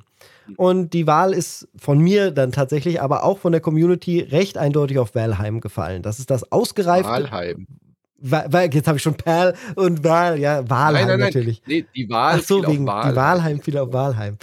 Ähm, ja, die Wahl ist auf Wahlheim gefallen. Das ist das bisher ausgereifteste und äh, es gibt dieses eine Feature, das möchte ich einfach noch kurz erwähnen. Aber Ähm, uns hat doch kein Voxel mich. doch, natürlich, Valheim ist auch Voxel. Ach so. Ist auch ein Voxelspiel. Du Aber kannst auch da. diesen PS1-Look, oder nicht? Naja, da sind die Texturen pixelig, das ist richtig. Da gibt es Shader gegen, falls dir dieser Look missfällt. Ich finde den persönlich sehr, sehr gut, sehr stimmig. Das ist, aber mir hat das ja auch schon gefallen beim System Shock Remake. Also ich habe nichts gegen große Pixel äh, in einem modernen Spiel. Und ähm, dieser organische Look, den äh, Valheim hat, der ist einfach nur zum Verlieben schön. Das ist so äh, orangene Sonnenaufgänge und äh, türkise äh, Sonnenuntergänge, ein äh, sternenklarer Himmel mit extrem vielen Details und du kannst halt alles wirklich pixelmäßig kleine Schichten abtragen von Häusern, kannst äh, dir die Häuser auch mit Balken alles zusammenstellen, musst erst Gerüste bauen und so. Ah, äh, es ist ein Traum und beim Häuser, beim, bei, beim Bäumefällen, ich habe das ja ähm, auch mit dir, als wir Enshrouded gespielt haben, als das eine Feature, das sie unbedingt noch einbauen müssen, ist, wenn man einen Baum fällt in Walheim, dann fällt er in der geometrisch und ähm, physikalisch richtigen Richtung. Plus es gibt halt eine Windsimulation, die auch dann fürs Segeln mit den Schiffen später relevant hat. Relevanz hat, fällt halt dieser Baum runter und kann halt dann andere Gegner treffen oder äh, auch Mitspieler ne, natürlich. Und dann muss man immer schreien, Baum fällt und gucken, wo er hinfällt. Und diese, wie, wie so ein Baum rum, runterfällt, ist genial in Valheim. Und es ist dieses eine Feature, von dem ich fast nicht genug kriegen kann. Ähm, ja, und da habe ich jetzt einen Dedicated Server aufgebaut. Äh, da können zehn Leute drauf. Wir sind gerade schon zu sechs. Aber wenn vielleicht noch der eine oder andere gerade richtig Lust hat, äh, in Valheim einzusteigen, kann er mich gerne anschreiben auf Discord. Dann ähm, kann man da drauf kommen auf den Server. Wir haben da gerade viel Freude. Und ähm, im Endeffekt will ich zu Valheim nur sagen, weil das halt ein schon etabliertes Spiel ist mit äh, zahlreichen Updates. In dem Triple-Duell zwischen Enshrouded, Palworld und Valheim hat bei uns, bei mir, Valheim eindeutig die Herzenskrone erobert. Ja, aber ich finde Enshrouded schon hübscher. Schade. Das ist es. Ist auch moderner, natürlich, auf jeden Fall. Ähm, und äh, es ist am Anfang vom Early Access. Am Anfang vom Early Access war Valheim halt auch noch nicht so, so ausgefeilt, wie es das jetzt ist. Es ist halt schon irre. Valheim wird auch von fünf oder jetzt inzwischen zehn Leuten hauptsächlich designt. Das Studio ist sehr viel kleiner. Äh, das ist 700 Megabyte groß, wenn man das runterlädt. Und auf der Festplatte dann 1,5 Gigabyte groß. Und ich finde aber jedes Mal, wenn ich spiele, technisch absolut legendär. Die Wellensimulation, so wie bei Wave Race. Äh, also, das ist echt cool. Ein bisschen Sea of Thieves, dann das Bauen, dieses, also wahnsinnig irre. Konnte Tekken denn auch dein deine Krone äh, erobern, Micha. Du hast das ja ausführlich gespielt. Tekken 8 ist Ja. erschienen. Ähm, und gerade im Vergleich zu Mortal Kombat und Street Fighter haben sich jetzt eigentlich alle Beat'em-Ups, die einen erfolgreichen großen Namen der Vergangenheit haben, äh, in, sich in das aktuelle ähm, Konsolengenerationsduell rein äh, empfunden. Welches ist denn jetzt das Da Beste? gibt es nicht Bestes, es ist einfach nur eine Frage der Präferenz. Äh, die sind alle gut. Ähm, Mhm. Diese, also zu Tekken, ich will jetzt gar nicht so viel dazu sagen, weil ich will unbedingt dazu noch eine Folge machen. Man muss, ich muss nur ein bisschen mehr Tekken spielen und sowas braucht auch ein bisschen Zeit, bis sich das so community-mäßig settelt und ja, ich warte noch auf ähm, ja. Die Server stabil sind, habe ich gelesen. ja, auf Steam gibt für anscheinend noch die Steam-Version wollte ich mir eh noch mal angucken, da wollte ich noch einen Key anfragen, ähm, weil meine, ich habe Fighting-Sticks, die mit ähm, dem PC funktionieren, die funktionieren mit der PlayStation 5-Version nicht und so. Da muss ich noch ein bisschen mehr Zeit investieren und außerdem braucht es immer ein bisschen, bis man da so Sachen macht. Aber erst an Druck, also ich habe jetzt äh, seit gestern und auch ein bisschen vorher, wir hatten schon ein bisschen früher einen Key, ähm, habe ich auch immer wieder zwischendurch gespielt und es ist eine sensationell gute Fortsetzung. Ähm, Tekken hat dieses Ding, Mhm. ähm, dass du denkst, ach, das ist ja Tekken. Ja, das ist ja schon wieder, also es sieht ja genauso aus wie Mhm. vorher. Und dann, und das Soundeffekte sind auch sehr ähnlich. einfach so hart. Ja, also ja. es ist einfach so, wie dein, wie Mhm. dein Gehirn dich einfach so, so austrickst. Weil, weil klar, es hat diesen eindeutigen Tekken-Stil, es hat ähm, das, was man an Tekken so liebt, diese typischen Animationen. Die Muscle-Memory ist dann auch wieder da, also du kannst einen Charakter, den du immer wieder über die Jahre gespielt hast, auch nehmen und viele Moves dann auch tatsächlich wiederholen, weil die Moves auch dieselben geblieben sind. Aber da stecken so viele neue Sachen drin. Also optisch ist es ein Riesensprung nach vorne. Man bildet sich ein, dass, dass es aussieht wie Tekken 7. Es sieht überhaupt nicht mhm. aus wie Tekken 7. Tekken 7 sieht so viel schlechter aus als Tekken 8. Also das ist ein großer grafischer Sprung. Ähm, die, äh, dann, dann sind halt sehr viele äh, Gameplay-Features drin. Also das Beste finde ich ist die, die KI-Kämpfe. Also es gibt äh, mega, wirklich. Mega geil. Das beste Ka neue Feature in Kampfsystemen Fand, seit, seit würde Jahrzehnten, würde ich sagen. Könnt ihr das einmal nochmal richtig ähm, erklären? Es gibt einen Trainingsmodus. Ja. Und du kannst in diesem Trainingsmodus gegen so eine Art Geist kämpfen. Und du kennst es ja aus Rennspielen, dass mhm. du so ein, dass es ja Geister gibt, die das ist deine Runde, die du davor gefahren bist. Und so ähnlich kannst du dir das jetzt in Tekken mhm. vorstellen, dass du, dass es eine KI gibt, die analysiert, wie du kämpfst und wie deine Taktik ist, wann du blockst, wann du schlägst und so weiter und so fort. Und die kopiert dich. Und die kann, du kannst einstellen, wie schnell und wie instant die dich kopieren soll. Also das kann sein, dass, es, dass sie das innerhalb von Sekunden macht, oder es kann auch sein, dass sie das erst in der nächsten Runde macht. Das kannst du dir aussuchen. Um die Ghosts andere. Gruselig. Es ist vielleicht eher vergleichbar, es ist eher vergleichbar mit den ja. Driver-Tars.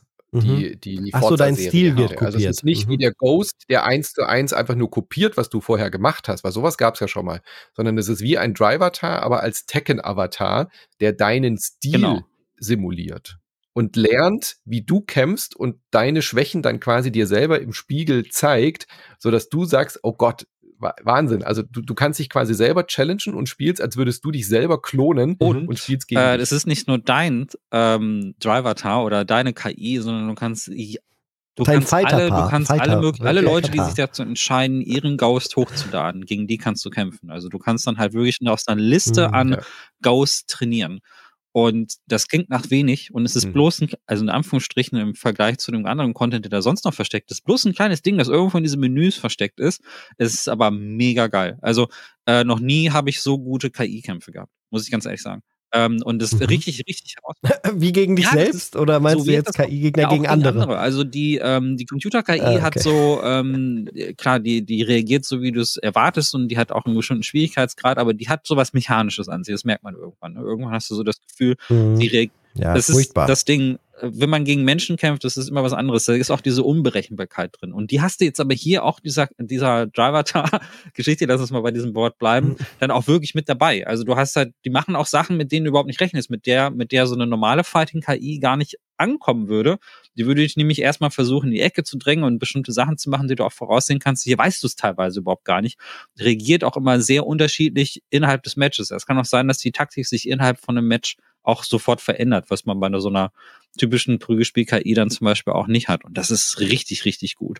Ähm, es gibt so einen, so einen mhm. Arcade-Modus, der echt süß ist. Also du hast so mit so Chibi-Figuren durch die Gegend mhm. und dann kannst du so, ähm, so ähnlich wie bei Street Fighter, dann durch so eine, so, durch so eine Turnierkampagne gehen. Das ist so eine Story in, in der Story, so eine Meta-Story, die jetzt nichts mit der Haupthandlung zu tun hat. Es gibt natürlich auch die Haupthandlung noch von Tekken, äh, wo die Leute sich gegenseitig in Vulkane schmeißen. Ja, die ist genauso bescheuert wie immer. Aber wenn ihr so. Wann spielt das Ganze denn? Ist Heihachi Mishima ja, dabei oder ist er schon von allem? Ich habe keine Ahnung. Äh, das geht, okay. es geht, es setzt die Story fort und ist der Sohn der Mutter, der Cousine, der Tochter von Weiß ich nicht. Und alle ja, miteinander und, und sowieso Onkel überhaupt. Genau. Und Stöckelschuhe ja, sind natürlich auch dabei. Im Hintergrund klatscht dann so und sagt dann, yo, so diese Form von Story ist das. Aber es ist witzig, weil das so, weil das völlig over the top ist. Also es fängt damit an, dass mhm. ein Charakter so mit einem Motorrad ein Hochhaus hochfährt und das dann explodiert. Auf dem Level okay. reden wir, ne? Und das ist ganz witzig. Und das ist so geil. Bandai Namco hat sogar ein Video produzieren lassen mit dem äh, großartigen Schauspieler von Succession, der dir die Story nochmal zusammenfasst. Also auch die PR-Kampagne. Der steht da richtig, äh, völlig cool ernst gemacht. und sagt so, ja, das ist ein Spiel, wo die Leute sich ja. in den Vulkan schmeißen. Aber warum, wie ist es dazu gekommen? Habt ihr das Bild gesehen aus London? Also, also generell finde ich die PR für den Titel total irre. In London über der London Bridge ähm, ist äh, so ein großes in den Himmel gezeichnetes äh, Feuerwerk Tekken Lichter Festival gewesen. So Tekken 8 out now. Äh, also fast wie so eine augmentierte Realwelt jetzt mit, mit Videospielwerbung zugepflastert. Also total irre. Das war natürlich darauf ausgelegt, dass ein Trottel wie ich das jetzt auch noch im Cast sagt, aber äh, es ist einfach so einzigartig, dass ich das mal anmerken will. Wo, wo leben wir denn heute inzwischen? Wo auf einmal die Werbung des äh, im Himmel Werbung einfach benutzt wird über, über Städten. Das ist ja Das, verrückt. also Tekken ballert gerade richtig. Also die PR-Kampagne ist, das Spiel ist Mhm. laut. Also das Spiel ist Mhm. in der PR laut und machen Sachen, wo du denkst, was, was macht dieser Schauspieler da? Und es ist aber auch das Spiel selber ist laut. Das mag ich total. Also ähm, es ist, äh, es hat so eine, die Musik ist halt auch absolut technolastig wieder und so und super extrem und super laut. Aber ich finde diese Atmosphäre finde ich eigentlich ganz geil und ich finde cool, dass Tekken sich da sehr treu bleibt. Ähm, das werden wir ja im Cast dann nochmal im Mhm. Detaillierter sagen und warum. Aber es ist Tekken. Es ist ganz eindeutig Tekken. Es ist kein.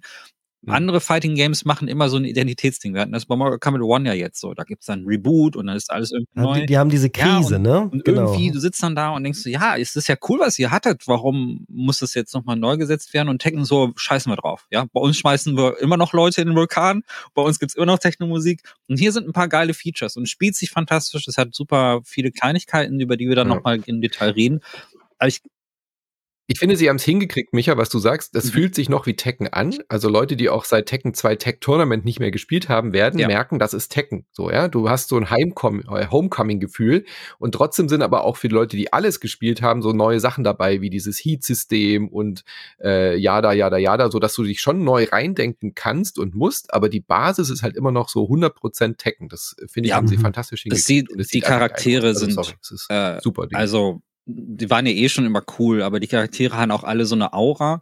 Also sind ein bisschen einseitig, was so Körperbau betrifft. Männer sehen immer aus wie Schränke zum Beispiel. Das ist vielleicht ein bisschen kritikwürdig. Sieht auch manchmal echt merkwürdig aus, wenn die Vin Diesels am so in der Zwischensequenz so gegenüberstehen und versuchen, ernste Konversation zu führen. Da muss ich immer an Gears of War denken.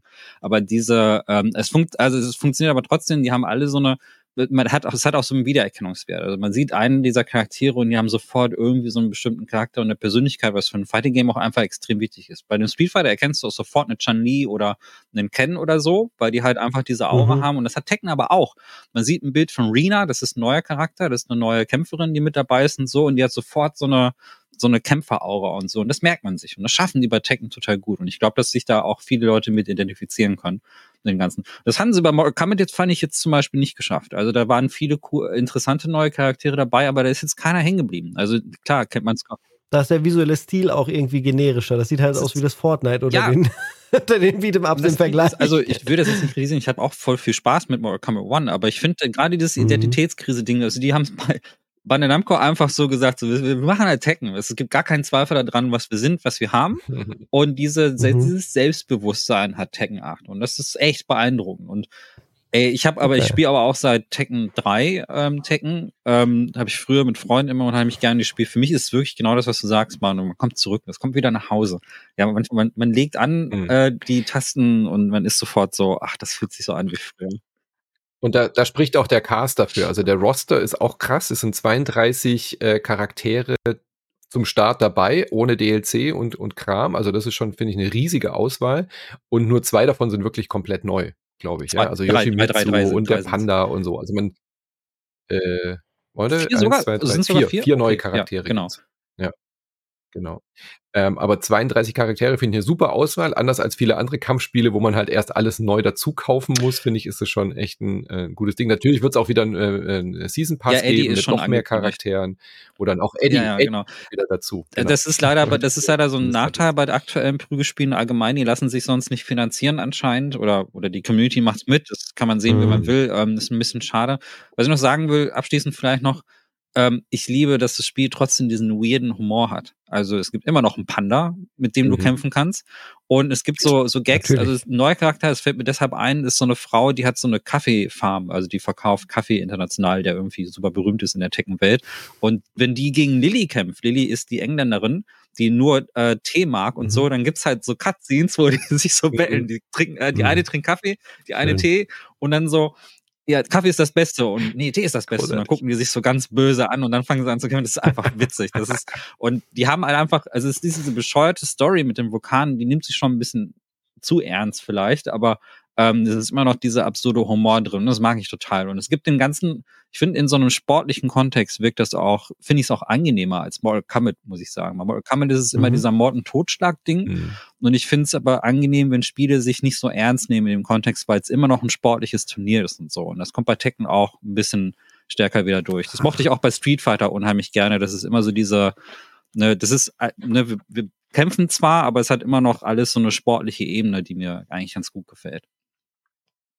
Dann danke ich dir für Da muss ich auch noch mal kurz. Ja, das, okay, bitte. Warte, da muss ich auch noch kurz. Äh, äh, Markus Süß macht ja deutsche PR. Der hat es gerade eben kurz vorm Cast habe ich es gesehen. Ähm, auch deutsche PR hat da spezielle Sachen für Tekken gemacht. Kennt ihr den Fabian Rommel? So ein TikTok, YouTube äh, Short Star, der immer so so loopende Videos macht. So ein Comedian. Mhm. Kennt ihr, also habt ihr bestimmt schon mal was gesehen, der immer, so. der redet immer mit sich selber. Der spielt sich selbst dann in so verschiedenen Rollen so. Fabian Rommel. Und der hat äh, für Tekken 8 jetzt so eine Kampagne gemacht und hat gesagt, okay, er hat jetzt die Tekken 8 Millennial Edition und da stehen dann zwei so gegenüber, hey, warum schlagen wir uns eigentlich? Ja, komm, lass uns vertragen und so. Und dann sitzen die halt zwei auf dem Sofa und dann sagen sie so, hä, ich glaube, ich habe die Tekken 8 Millennial Edition erwischt. Die wollen immer nur Peace und Freedom und so.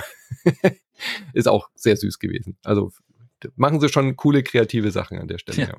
No. Ich, hatte drei, ich hatte drei verschiedene Überleitungen. Jetzt funktioniert keine davon mehr. Aber ich nehme, nehme, nehme die von Micha noch mit, mit dem sportlichen äh, Kern dahinter. Äh, will ich noch mal erzählen. Ja. Ich hatte natürlich das 24-Stunden-Rennen, äh, bevor ich mich in die äh, Survival-Triple Geschichte mit Enshrouded, Palworld und Walheim ges gesteckt habe, äh, gab es ja das 24-Stunden-Rennen ähm, von Daytona, was ich mit meinem Ava Racing Team übers letzte Wochenende gemacht habe, während dieses Wochenende ja die echten 24 Stunden von Daytona laufen.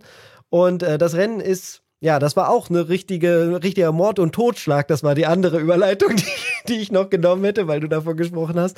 Denn wir wurden mehrfach abgeräumt von den äh, Prototypen in der LMDH-Klasse, weswegen es äh, sportlich vielleicht nicht ganz nach unseren Vorstellungen gelaufen ist und wir auf Platz 17 von 26 am Ende ins Ziel gekommen sind in unserer GT3-Klasse. Da haben wir uns mehr erhofft. Wir wollten in die Top 10 fahren.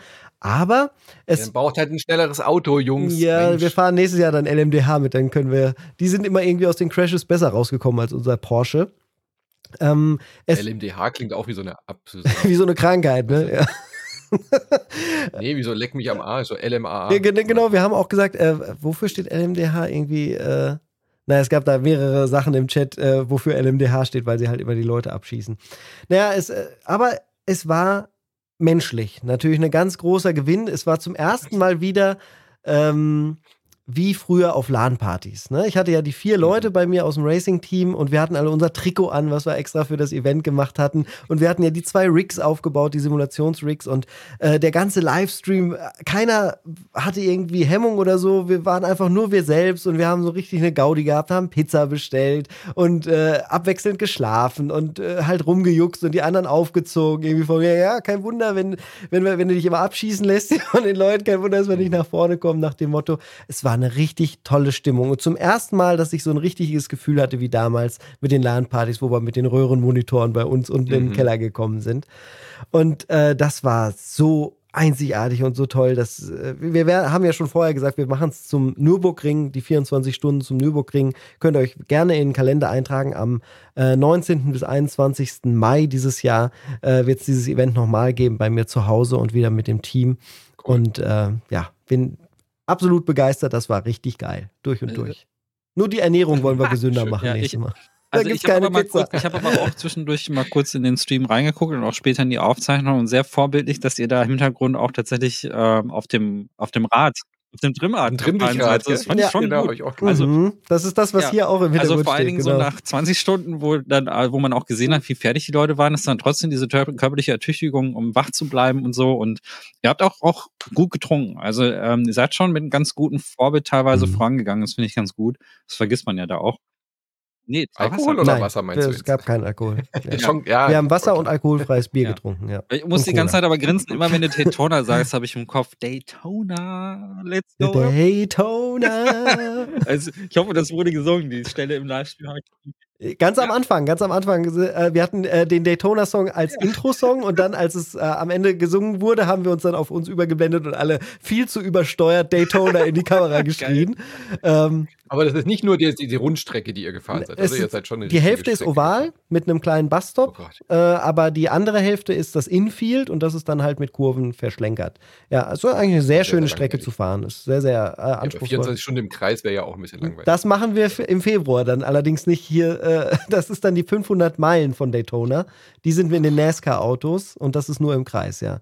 Äh, allerdings gibt es da Aber ja ganz andere 24 Dinge. Stunden, oder? nein, nein, die 500 Meilen sind, glaube ich, äh, 46, hast du 6, denn 7, 8 äh, Stunden, ja. mitbekommen, wie andere Teams das gemacht haben? Also haben die das so ähnlich gemacht wie ihr? Auch so, so, eine, so eine Gruppe? Na, äh, das ist ein World's First gewesen. Ich kenne noch kein Team, das abseits von ganz professionellem E-Sport in irgendeinem Haus untergebracht wird und niemand mehr sehen darf und nur Energieriegel und äh, sowas frisst. Ähm, nee, hat das noch nie jemand so gemacht. Die Leute sitzen normalerweise in, bei sich im Rig und machen es halt über Discord und Internet abwechselnd. Und wechseln dann halt im Pitstop, loggen die sich dann um oder wie? Naja, ist das du, dann? da ist es so, du bist dann ja als Team registriert und das äh, iRacing weiß auch, dass du in einem Team natürlich bist. Und äh, Mhm. dann ist es so, wenn jemand in die Box fährt und alle sind in dieser Simulation eingeloggt, dann kann einer einfach sagen, äh, schmeiß den Fahrer raus oder ich Wechsel, gehe Fahrer jetzt wechseln. ins Cockpit. Genau, und das dauert dann zehn Ja. Sekunden oder was und dann sitzt der andere Spieler drin. Ah, verstehe. Okay. Und ihr habt jetzt aber, ihr seid jetzt wirklich Cool. die einzigen, die an diesem Rennen wirklich in Person im selben Raum wart. Ja. Richtig, würde ich sagen, äh, der hat so sonst nicht gegeben. Nee. Max Verstappen hat übrigens gewonnen. Der ist ja auch mitgefahren. Der echte? Der echte, ja, genau. Mit seinem, Echt? ja, natürlich. Cool. Äh, der ist mitgefahren, der hat nicht gestreamt, hat er sich nicht getraut. Da, naja, hat er noch was, was er von uns lernen kann. Geil. Ist ja witzig. Ich finde es witzig, dass das so ineinander überschwappt. Wie, wie in Ja. einem Kinofilm. Und der, ist, hat, der hat den legendärsten Stint gefahren. Der ist absolut perfekt. Die sind auch nicht von der Pole gestartet oder so, aber die sind dann, als er Mhm. gefahren ist, sind sie so an die Spitze vorgefahren. Das ist schon auch sehenswert. Äh, ich hätte mir gewünscht, er hätte gestreamt. Das hätte ich mir nämlich gerne mal angeguckt, was er einfach anders Mhm. macht. Äh, seine Peripherie und seine Eingaben und alles, damit man noch was lernen kann. Aber es ist schon cool, dass man auch die Vergleichbarkeit hat. Ähm, ja. Ja. und dass die halt das Gleiche quasi mitmachen. Das ist äh, absolut irre. Schön. Ja, dann äh, spannend. Äh, Einblicke, wer da mehr sehen will, natürlich bei euch im Stream, auch als WOT verfügbar oder Richtig. beim nächsten Mal. Dann würde ich sagen, räumen wir die, das, den Hauptgang ab, Ja. oder? Und gehen zu Zusammenräumen. den äh, News über. Es gibt ein kleines Follow-up. Wir haben ja eigentlich schon den News-Blog gehabt mit äh, Pal World. Mhm. Da haben wir natürlich jetzt, während wir über das Spiel geredet haben, auch über die ganzen News dazu gesprochen. Aber es gibt noch ein Follow-up zu Piranha Bytes. Da hatten wir ja letzte Woche äh, gesprochen, dass es da Aufruhr gibt und Gerüchte, die aber auch mit vielen, vielen Quellen belegt worden sind, dass es da wohl Probleme gibt, äh, dass äh, Björn Pankratz äh, wohl weg ist und dass auch schon Kündigungen ausgesprochen wurden. Und jetzt hat sich endlich auch Piranha Bytes offiziell selbst gemeldet. Am äh, 22. Januar gab es da einen kurzen Tweet dazu, wo sie einfach so ein Share-Pick gemacht haben ähm, in drei verschiedenen Sprachen. Ich lese mal kurz vor, Zitat. Liebe Fans, ja, es stimmt, wir Piranha Bytes sind in einer schwierigen Lage. Unsere Antwort auf all die Meldungen, die gerade im Umlauf sind, ist folgende: Schreibt uns noch nicht ab. Ausrufezeichen. Wir tun alles, um auch in Zukunft Welten zu kreieren, in denen ihr euch verlieren könnt. Dafür schlägt seit jeher unser Herz. Wir sind nach wie vor der festen Überzeugung, dass uns dies gelingen wird. An Ideen und kreativen Köpfen mangelt es nicht. Seid versichert, dass wir zusammenstehen, egal was kommt. Wir werden uns jetzt mit ganzer Kraft auf dieses Ziel konzentrieren und setzen alles daran, einen Partner für dieses Vorhaben zu finden. Sobald es was zu berichten gibt, melden wir uns. Danke für eure anhaltende Unterstützung. Eure Piranhas.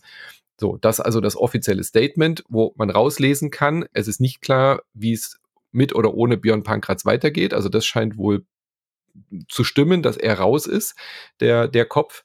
Was äh, auch klar zu sein scheint, was man raushört, dass sie eben einen neuen Partner suchen. Also dass Embracer definitiv diesen Laden verkaufen will Mhm. und eben verkaufen wird. Äh, es aber noch niemanden gibt, der diesen Laden kaufen möchte, weil natürlich auch LX2 Och. kein großer Erfolg war. Ich würde das wohl kaufen, ich habe nur nicht die Mittel, ne?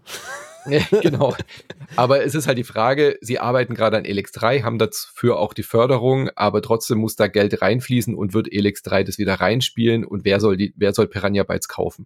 Also Embracer war der ideale Kandidat dafür, um dieses Studio zu kaufen. Ich sehe momentan nicht, dass das funktioniert oder dass es da ein großes Interesse gibt von irgendeinem anderen Studio, die Leute zu kaufen, um Elix 3 weiterzumachen. Was passieren kann natürlich, dass einfach äh, die Leute gesucht werden und man die Fachkräfte möchte. Aber auch da haben wir ja momentan so viele Entlassungen, dass eigentlich momentan kaum Studios da sind, die groß Leute einstellen. Also meine Vermutung ist ehrlich gesagt, dass Piranha Bytes irgendwie versuchen wird, auf eigene Faust weiterzumachen und wieder als Independent Elex 3 irgendwie über die Bühne kriegen wird, damit sie diese Förderungsgelder nicht verlieren.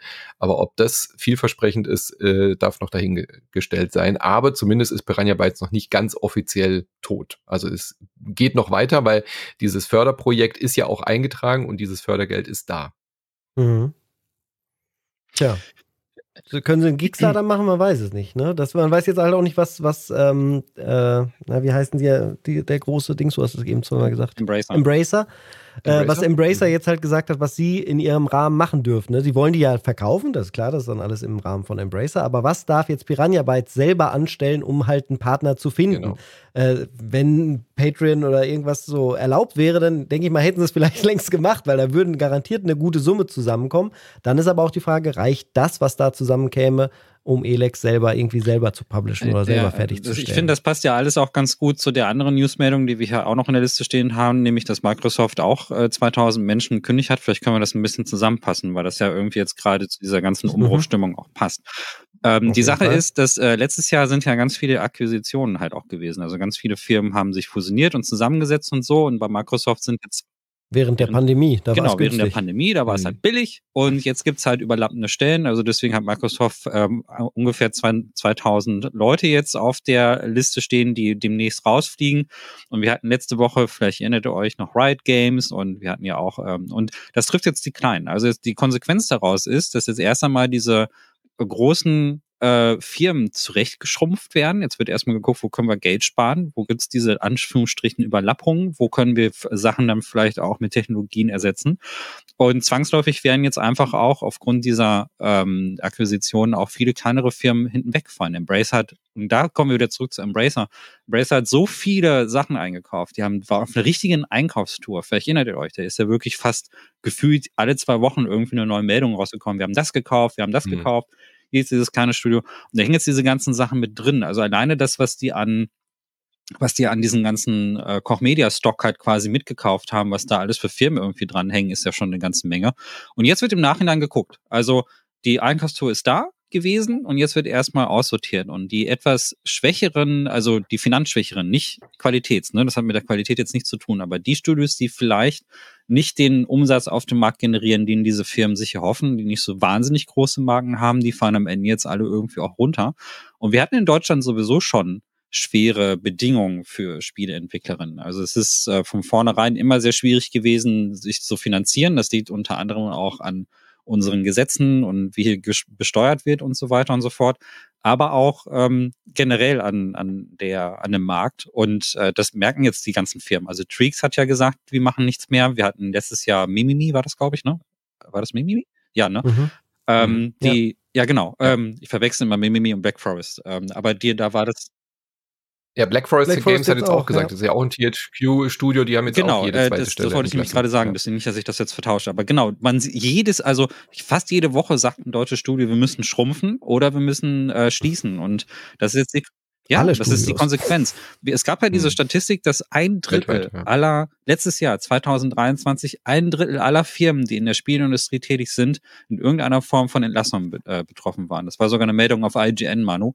Ähm, wo diese Statistik veröffentlicht worden ist. Und das ist mal krass. Und das wird auch nicht abreißen. Also 24. Nee, es sind jetzt schon so viele ja. wie im letzten Jahr. Jetzt schon 5000 allein im Jahr Januar. Wird schlimmer als letztes Jahr. Das kann man sich gar nicht vorstellen. Aber es wird jetzt sehr, sehr groß kommen, dass diese großen Firmen zurechtschrumpfen und dass die kleinen Firmen hinten runterfallen. Weil Embracer denkt sich dann halt, braucht man yeah. nicht. Ne? Also das, es ist halt eine um bei Embracer hängt es aber auch ganz stark mit dem geplatzten 2 Milliarden genau, Deal mit ja, Saudi-Arabien zusammen. Also wäre das, wäre das durchgegangen, hätten sie diese Studios alle so, glaube ich, gelassen. Wäre wär ein paar Stellen jetzt immer gekostet. Piranha Bytes wäre wahrscheinlich so oder so auf Probleme gestoßen, weil sie halt einfach nicht Gothic machen wollen. Na, beziehungsweise sie wollen ja Gothic machen, ein Teil des Teams, aber sie durften nicht, weil sie die äh, Sache ja für Elix gekriegt haben. Ja, und weil äh, äh, Björn Pankratz mhm. immer gesagt hat, er hat kein Interesse mehr ja, an Gothic. Ja. Wenn Björn Pankratz jetzt aber weg ist von Piranha Bytes, vielleicht legen sie Elix 3 auf Eis. Ich weiß nicht, wie gut es mit der Förderung geht und probieren jetzt irgendwie Gothic wieder neu zu machen. Sowas könnte ich mhm. mir vorstellen, könnte eine Rettung sein für, für das Studio, weil Gothic eine sehr viel stärkere Marke ja, natürlich auch ist. Also da haben sicherlich auch andere Studios Interesse dran. Um das nochmal aufzugreifen. aber Gothic-Lizenz ist halt ja. eigentlich woanders, ne? Also das ist, das ist, alles schwierig. Ja, aber was ich halt auch krass finde, dass Embracer bzw. THQ nicht einfach sagt, okay, Piranha Bytes, ihr kennt euch mit Gothic aus, jetzt helft den Spaniern, die ja gerade an mhm. dem Gothic Remake mhm. arbeiten. Weißt du, dass man das nicht irgendwie miteinander verbinden kann, sondern dass man wirklich die Gefahr eingeht, zu sagen, wir schließen dieses Traditionsstudio und verkaufen das, obwohl wir gerade aber wollen, dass Gothic Remake ein Riesenhit wird. Statt da irgendwie zu sagen, hey, hör zu, pausiert mal, legt auf Eis, wir, wir brauchen euch für, mit eurer Gothic-Erfahrung. Das, da scheint irgendwas im Argen zu sein mit Björn Pankratz, der ja als Head of Studio mhm. und als Familienunternehmen sozusagen äh, so krass irgendwie keinen Bock mehr auf Gothic haben muss. Da, da muss irgendwas mehr dahinter stecken, glaube ich. Ähm, Micha, du hast gerade gesagt, so zurechtschrumpfen und was ja auch oft äh, ges gesagt wird in dem Zusammenhang, irgendwie gesund äh, schrumpfen, all sowas das kann ich immer nicht ganz so nachvollziehen, weil eigentlich habe ich das Gefühl, wenn man ähm, ja, wenn man sich äh, die Leitlinien für gute Geschäftsführung und ähm, wie man in Krisen oder durch Krisen kommt, sich das durchliest, sind gerade diese kurzfristigen Entlassungen eigentlich immer das Schlechteste und Dümmste, was man machen kann, wenn man auf die nächsten zehn Jahre guckt. Weil normalerweise mhm. bleibt das ja nicht so, wie es jetzt ist. Und am Ende musst du die Leute wieder alle neu finden und äh, dann dauert alles länger, weil du sie wieder einarbeiten musst. Also gerade dieser äh, ja, die Fachkräfte, die jetzt entlassen werden, sind dann die, die in drei, vier Jahren wieder suchen. Und ja. natürlich ist es kurzfristig so, dass so Einsparungen möglich sind. Und wenn Microsoft jetzt sagt, ja, wir haben durch Call of Duty und Activision, da haben wir jetzt schon viele doppelt besetzte Sachen, klar, das ist ein anderes Thema. Aber die. Das war aber auch mit Ansage. Genau, das war mit Ansage. Ähm, ich sage nicht, dass man da jetzt super viel Verständnis für haben muss. Das ist aber vielleicht eher normal als diese kurzfristigen Schließungen von Sachen wie Piranha Bytes, die, wenn man mal auf das mhm. große Bild guckt, eigentlich nicht bei Embracer irgendeine große Relevanz hätten. Es könnte denen auch scheißegal sein, ob die das jetzt mit Elex 3 noch gemacht hätten oder nicht. Das ist, das sind halt Peanuts. Ja, und auch diese Erfahrung, so, so Studios wie Volition Studios ja, einfach genau. zu canceln, die so viel Erfahrung und so viel äh, ähm, ja, Knowledge einfach in dieser Branche haben, das zu schließen, das, das machst du nicht mal eben so schnell wieder auf. Mhm. Ja? Auch diesen Ruf, den so ein Studio hat, wenn dann ein neues Spiel davon kommt. Das verstehe ich auch nicht, aber das ist halt so dieses typische American Hire and Fire. In Deutschland geht es ja gar nicht so leicht und so gut, äh, wenn, wenn, du, wenn du siehst, auch wie, wie lange Leute Verträge haben. Mhm. Also auch wenn wir in Deutschland von der Studioschließung hören, äh, Mimimi gibt's ja noch, weißt du? Mhm. Die können gar nicht so schnell schließen, mhm. weil sie halt langjährige Verträge haben. Das wird bei Piranha Bytes ja auch sein. Die Kündigungen haben jetzt angefangen oder auch bei äh, Black Forest Games oder so. Aber das ist ja ein sehr viel längerer Prozess. Und äh, deutsche Studios sind da auch sehr viel vorsichtiger, weil sie eben halt wissen, wie schwer das ist, gute Leute zu finden und die einzuarbeiten in, in, die, in die Sachen. Aber wenn du halt zu sowas wie Embracer gehörst und die einfach sagen, hey, wir kürzen euch irgendwie die Hälfte des Budgets, dann bleibt dir halt nichts anderes übrig. Die größte Stellschraube sind dann halt die Mitarbeitendengehälter. Ja, ich weiß noch, als Embracer die auf diese Einkaufstour gegangen ist vor zwei Jahren und vor einem Jahr, da wurde das also ich hatte da schon ein schlechtes Gefühl. Das heißt jetzt nicht, dass ich in die Zukunft gucken konnte und wusste, wie das ausgeht. Auf keinen Fall. Hätte ja auch alles super laufen können mit dem Saudi-Deal und dann hätten alle super viel Geld gehabt und was weiß ich nicht alles. Aber ich finde, das war. Okay, apropos. ah ja, Black Forest Zufall. Games mal, Tasse. Genau, Manu hat eine Black Forest Games Tasse. Ähm, das war so Kommerz galore und es war so dumm, dass ein Studio sich alles einverleibt hat und es war eigentlich schon auf Krawall gebürstet von Anfang an. Das konnte eigentlich fast nur so ausgehen oder sehr viel wahrscheinlicher so ausgehen. Und jetzt ist es für alle irgendwie Käse. Und es macht mich schon ein bisschen traurig. Nicht, dass wir, also wir haben alle mehr als genug Games. Ne? Man weiß ja gar nicht, was man alles spielen soll. Mhm. Darum geht's gar nicht. Es ist trotzdem beschissen gelaufen. Da haben genug Leute wieder nicht nachgedacht und es ist alles behämmert. Es nervt mich. Ja, es geht, es geht ja auch um die, ja. Entlassungen sind immer halt scheiße. Auch, vor allen Dingen um die Akquirierung von, von Marken halt. Das sieht man ja auch bei Microsoft und so. Es geht ja darum, Blizzard zu haben und dann jetzt zu sagen, okay, wir haben jetzt diese riesigen Marktanteile und, und äh. natürlich halt auch natürlich diese ganzen Marken. Wir können jetzt, also wir können jetzt StarCraft und wir können jetzt äh, Overwatch und die ganzen Sachen machen. Das verkauft sich ja teilweise von selbst, also und Diablo natürlich und so.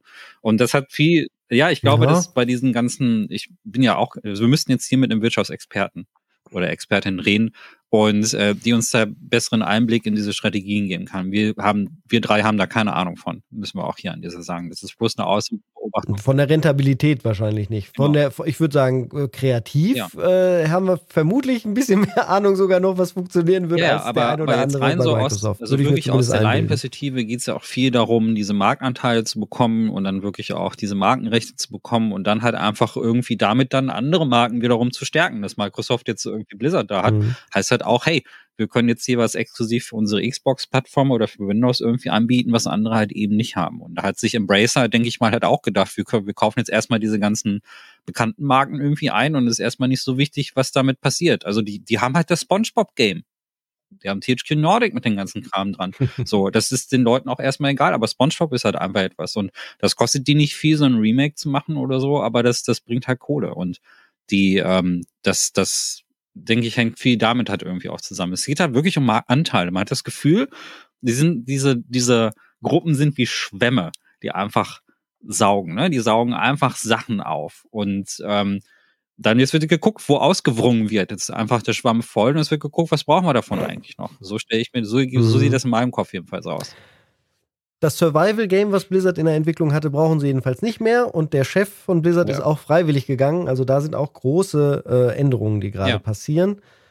Ähm, Aber zum Glück auch endlich äh, Bobby Kotick. Äh, Das war die Ja. einzig gute Entlassung, genau. die wir erfahren haben. Aber es gibt auch noch eine weitere äh, Änderung, über die wir heute sprechen wollen. Und damit würde ich gerne überleiten zum Apple EU-Gebühren-Change.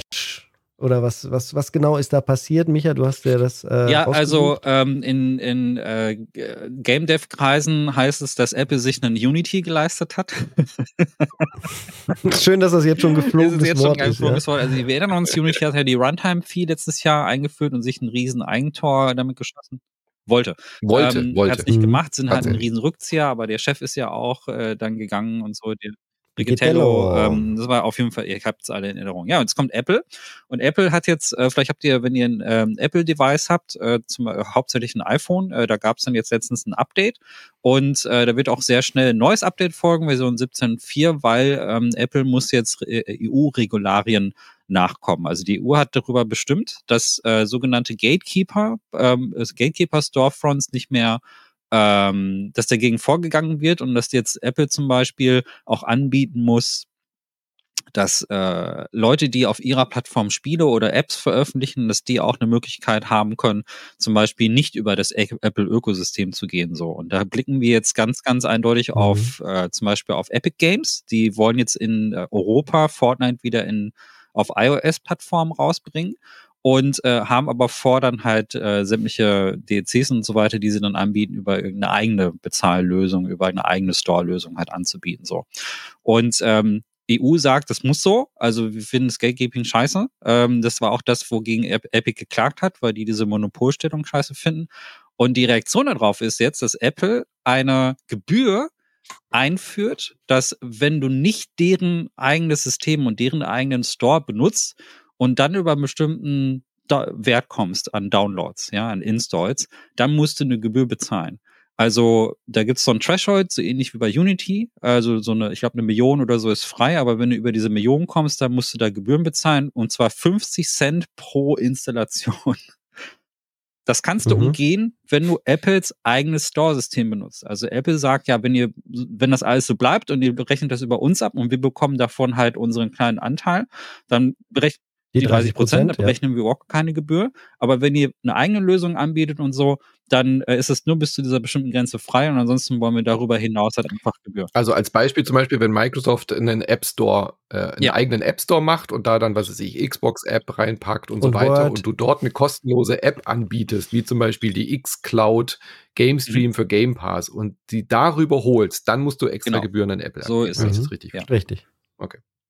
Ist ja aber eigentlich auch verständlich. Also aus Apples Sicht erstmal klar, Ja. die wollen halt den eigenen Store behalten, so wie jeder seinen eigenen Store behalten möchte. Und dann machen sie halt die anderen Stores, wenn sie sie schon anbieten müssen, halt möglichst unattraktiv. Genau. Ist doch eigentlich nachvollziehbar, finde ich jetzt auch nicht besonders Schon, dramatisch. also weil Sie haben damit die EU-Richtlinie erfüllt, andere App Stores zu erlauben und sagen halt, das ist unsere Gebühr. Genau. Oder Und das wird ist jetzt- halt, ist halt nicht Ist jetzt kein, ist kein, kein ist kein Sympathie-Move, genau.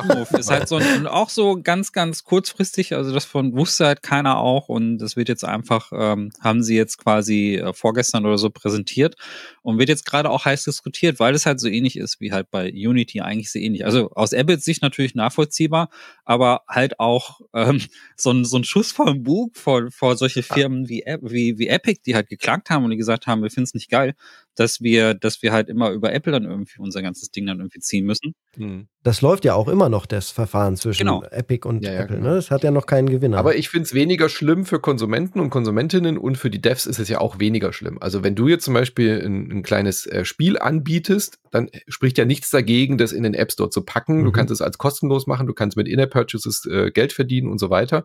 Nur du zahlst ja quasi nur dann Gebühren, wenn du es auf Apple nicht rausbringen willst, sondern über einen externen Store dann auf Apple kriegen willst. Und dann bist du ja quasi gearscht. Aber das spricht ja, du als Developer hast ja keinen Nachteil davon, dann direkt in den App Store zu gehen. Mhm. So, deswegen sehe ich die Problematik nicht so stark wie bei Unity, wo Dutzende äh, Millionen von Developern weltweit auf die einmal vor sitzen. so einen, äh, jetzt auf einmal musst du Geld dafür bezahlen, ja. die schon drin waren, die schon seit Jahren auf Unity entwickelt haben, die dann quasi vor den Latz gestoßen wurden. Also da war die Aufregung ja komplett nachvollziehbar und berechtigt. Und hier ist es ja nur ein, naja, wenn du zusätzlich auf einem externen Store sein willst, dann musst du halt das berechnen. Also das, deswegen verstehe ich die Aufregung, finde ich die Aufregung äh, Ja, das Interessante ist, dass du, ähm, du, es gibt so einen Rechner auf der Apple-Seite, wo du ausrechnen kannst, was du, mhm. was du an Gebühren bezahlen müsstest, wenn du was anbietest. Und wenn du jetzt zum Beispiel einen ähm, du, du, hast ja gerade das Beispiel mit einer kostenlosen App irgendwie angeboten, äh, gesagt, ne, dass man mhm. irgendwie was kostenlos anbietet. Das ginge dann überhaupt gar nicht über dieses Modell. Also wenn du jetzt irgendwie zum Beispiel einen kostenlosen Download hast und der geht über eine Million und so weiter und so fort, dann schuldest du Apple irgendwann auch Millionenbeträge.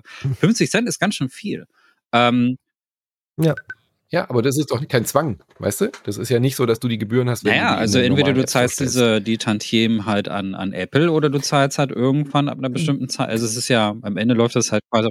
Der Vergleich ist halt der, weil Google das Ganze ja generell ähnlicher erlaubt und du da, also sie haben da weniger Bauchschmerzen ja. mit, was aber auch dem Markt geschuldet ist, weil Android zwar natürlich insgesamt eine verbreiterte Basis hat, aber insgesamt nicht so viel Geld damit verdient wie Apple, weil halt mehr Devices sind und die Leute mehr Geld ausgeben auf iOS-Devices. Also ich kann schon alle Moves quasi auf diesem Schachtisch verstehen mhm. und ich verstehe auch, äh, Micha, was du sagst, äh, ist natürlich vollkommen richtig. Ähm, das, das ist jetzt nicht rentabel, ist ein Arschloch-Move von Apple, aber es ist halt schon alles nachvollziehbar, wenn man sich das gesamte Konstrukt angeht. Jeder versucht halt irgendwo Schritte zu machen und äh, ein bisschen zu pieksen, um jetzt den anderen schlecht aussehen zu lassen. Und klar, die Entwickler hätten es vielleicht vielleicht gerne, wenn sie noch einen weiteren App Store oder Microsoft hätte es gern, wenn sie da irgendwie Fuß fassen könnten. Gleichzeitig versucht man seinen eigenen Bereich da zu verteidigen. Auf jeden Fall spannend, dass da natürlich viel Bewegung drin ist, weil wir wissen ja alles, wir reden ja nur über die Peanuts hier, wenn wir über Palworld reden. Hm. Das richtige Geld wird doch, wird doch gemacht mit Match 3 Games auf iOS-Devices. Es ist so, es ist so, da werden die großen Millionen gemacht. Mit King und auch da sitzt Microsoft jetzt groß drin. Microsoft ist das große Kapitel, was uns die nächsten zehn Jahre wahrscheinlich am meisten, ähm, am meisten irgendwo äh, beschäftigen wird, weil sie sind wieder und immer und immer wieder, eigentlich ja nach den, seit den 90ern schon, immer wieder in die große Monopoldebatte eingebettet. Äh, und das wird jetzt noch krasser ja, mit werden. den ganzen Services, die haben, Gaming. ja ein Serviceunternehmen, ja. das wird, das wird auch ganz schön groß. Und vor allen Dingen sind die auch und KI ja, die sind, sind auch ganz drin. schön am Sammeln. Also äh, die, die ganzen Systeme, die sie haben, äh, Game Pass und so weiter und so fort, dienen ja auch dazu, unsere Daten zu sammeln. Und äh, eines Tages werden wir uns wundern, wie viel Microsoft über uns weiß und wie, wie viel Geld die damit machen können. Ich glaube, irgendwann kommt da nochmal das mhm. Erwachen. Okay. Gut, dann kämen wir jetzt normalerweise zum Mailbag, aber den Mailbag setzen wir ja. diese Woche aus, weil ja. wir mehr Fragen Über diese haben. Skynet-Meldung jetzt einfach so, ja, okay. Das passiert einfach. Untergang. Ah, okay. Kurz, kurz genau. unter den Tisch. Frage der Woche. Kurz. Was darf Skynet nicht über euch wissen? No King Shame. Also wir hatten eine Frage rausgesucht, die machen wir dann nächste Woche von Hubinho. Das sei schon mal versprochen. Aber wir wollen neue Fragen von euch hören im Mailbag über Discord. Und wenn ihr nicht auf den Discord joinen wollt, dann schreibt uns doch eine E-Mail an manu.instantwollen.de oder micha.instantwollen.de oder michi.instantwollen.de. Wie auch immer, auf jeden Fall ähm, kontaktiert uns über Social Media oder irgendwie, wie ihr wollt. Stellt uns eure Fragen und wir werden sie gerne beantworten im Mailbag, immer am Ende, jeden Sonntag im Brunch. Und dann mache ich das Outro an und Manu sagt uns nochmal, wo ihr uns unterstützen könnt, falls euch zum Beispiel diese freie Episode gefallen hat und ihr mehr von uns hören wollt. Auf patreon.com slash insertmoin und auf steadyhq.com slash insertmoin. Ab 5 Euro im Monat seid ihr da dabei. Und es gibt natürlich auch höhere Pledges, wie zum Beispiel den 10-Euro-Pledge, der demnächst sehr, sehr interessant wird, wenn ihr den jetzt abschließt, weil Max schon wieder am exklusiven Shirt arbeitet. Also patreon.com slash Tschüss. Tschüss.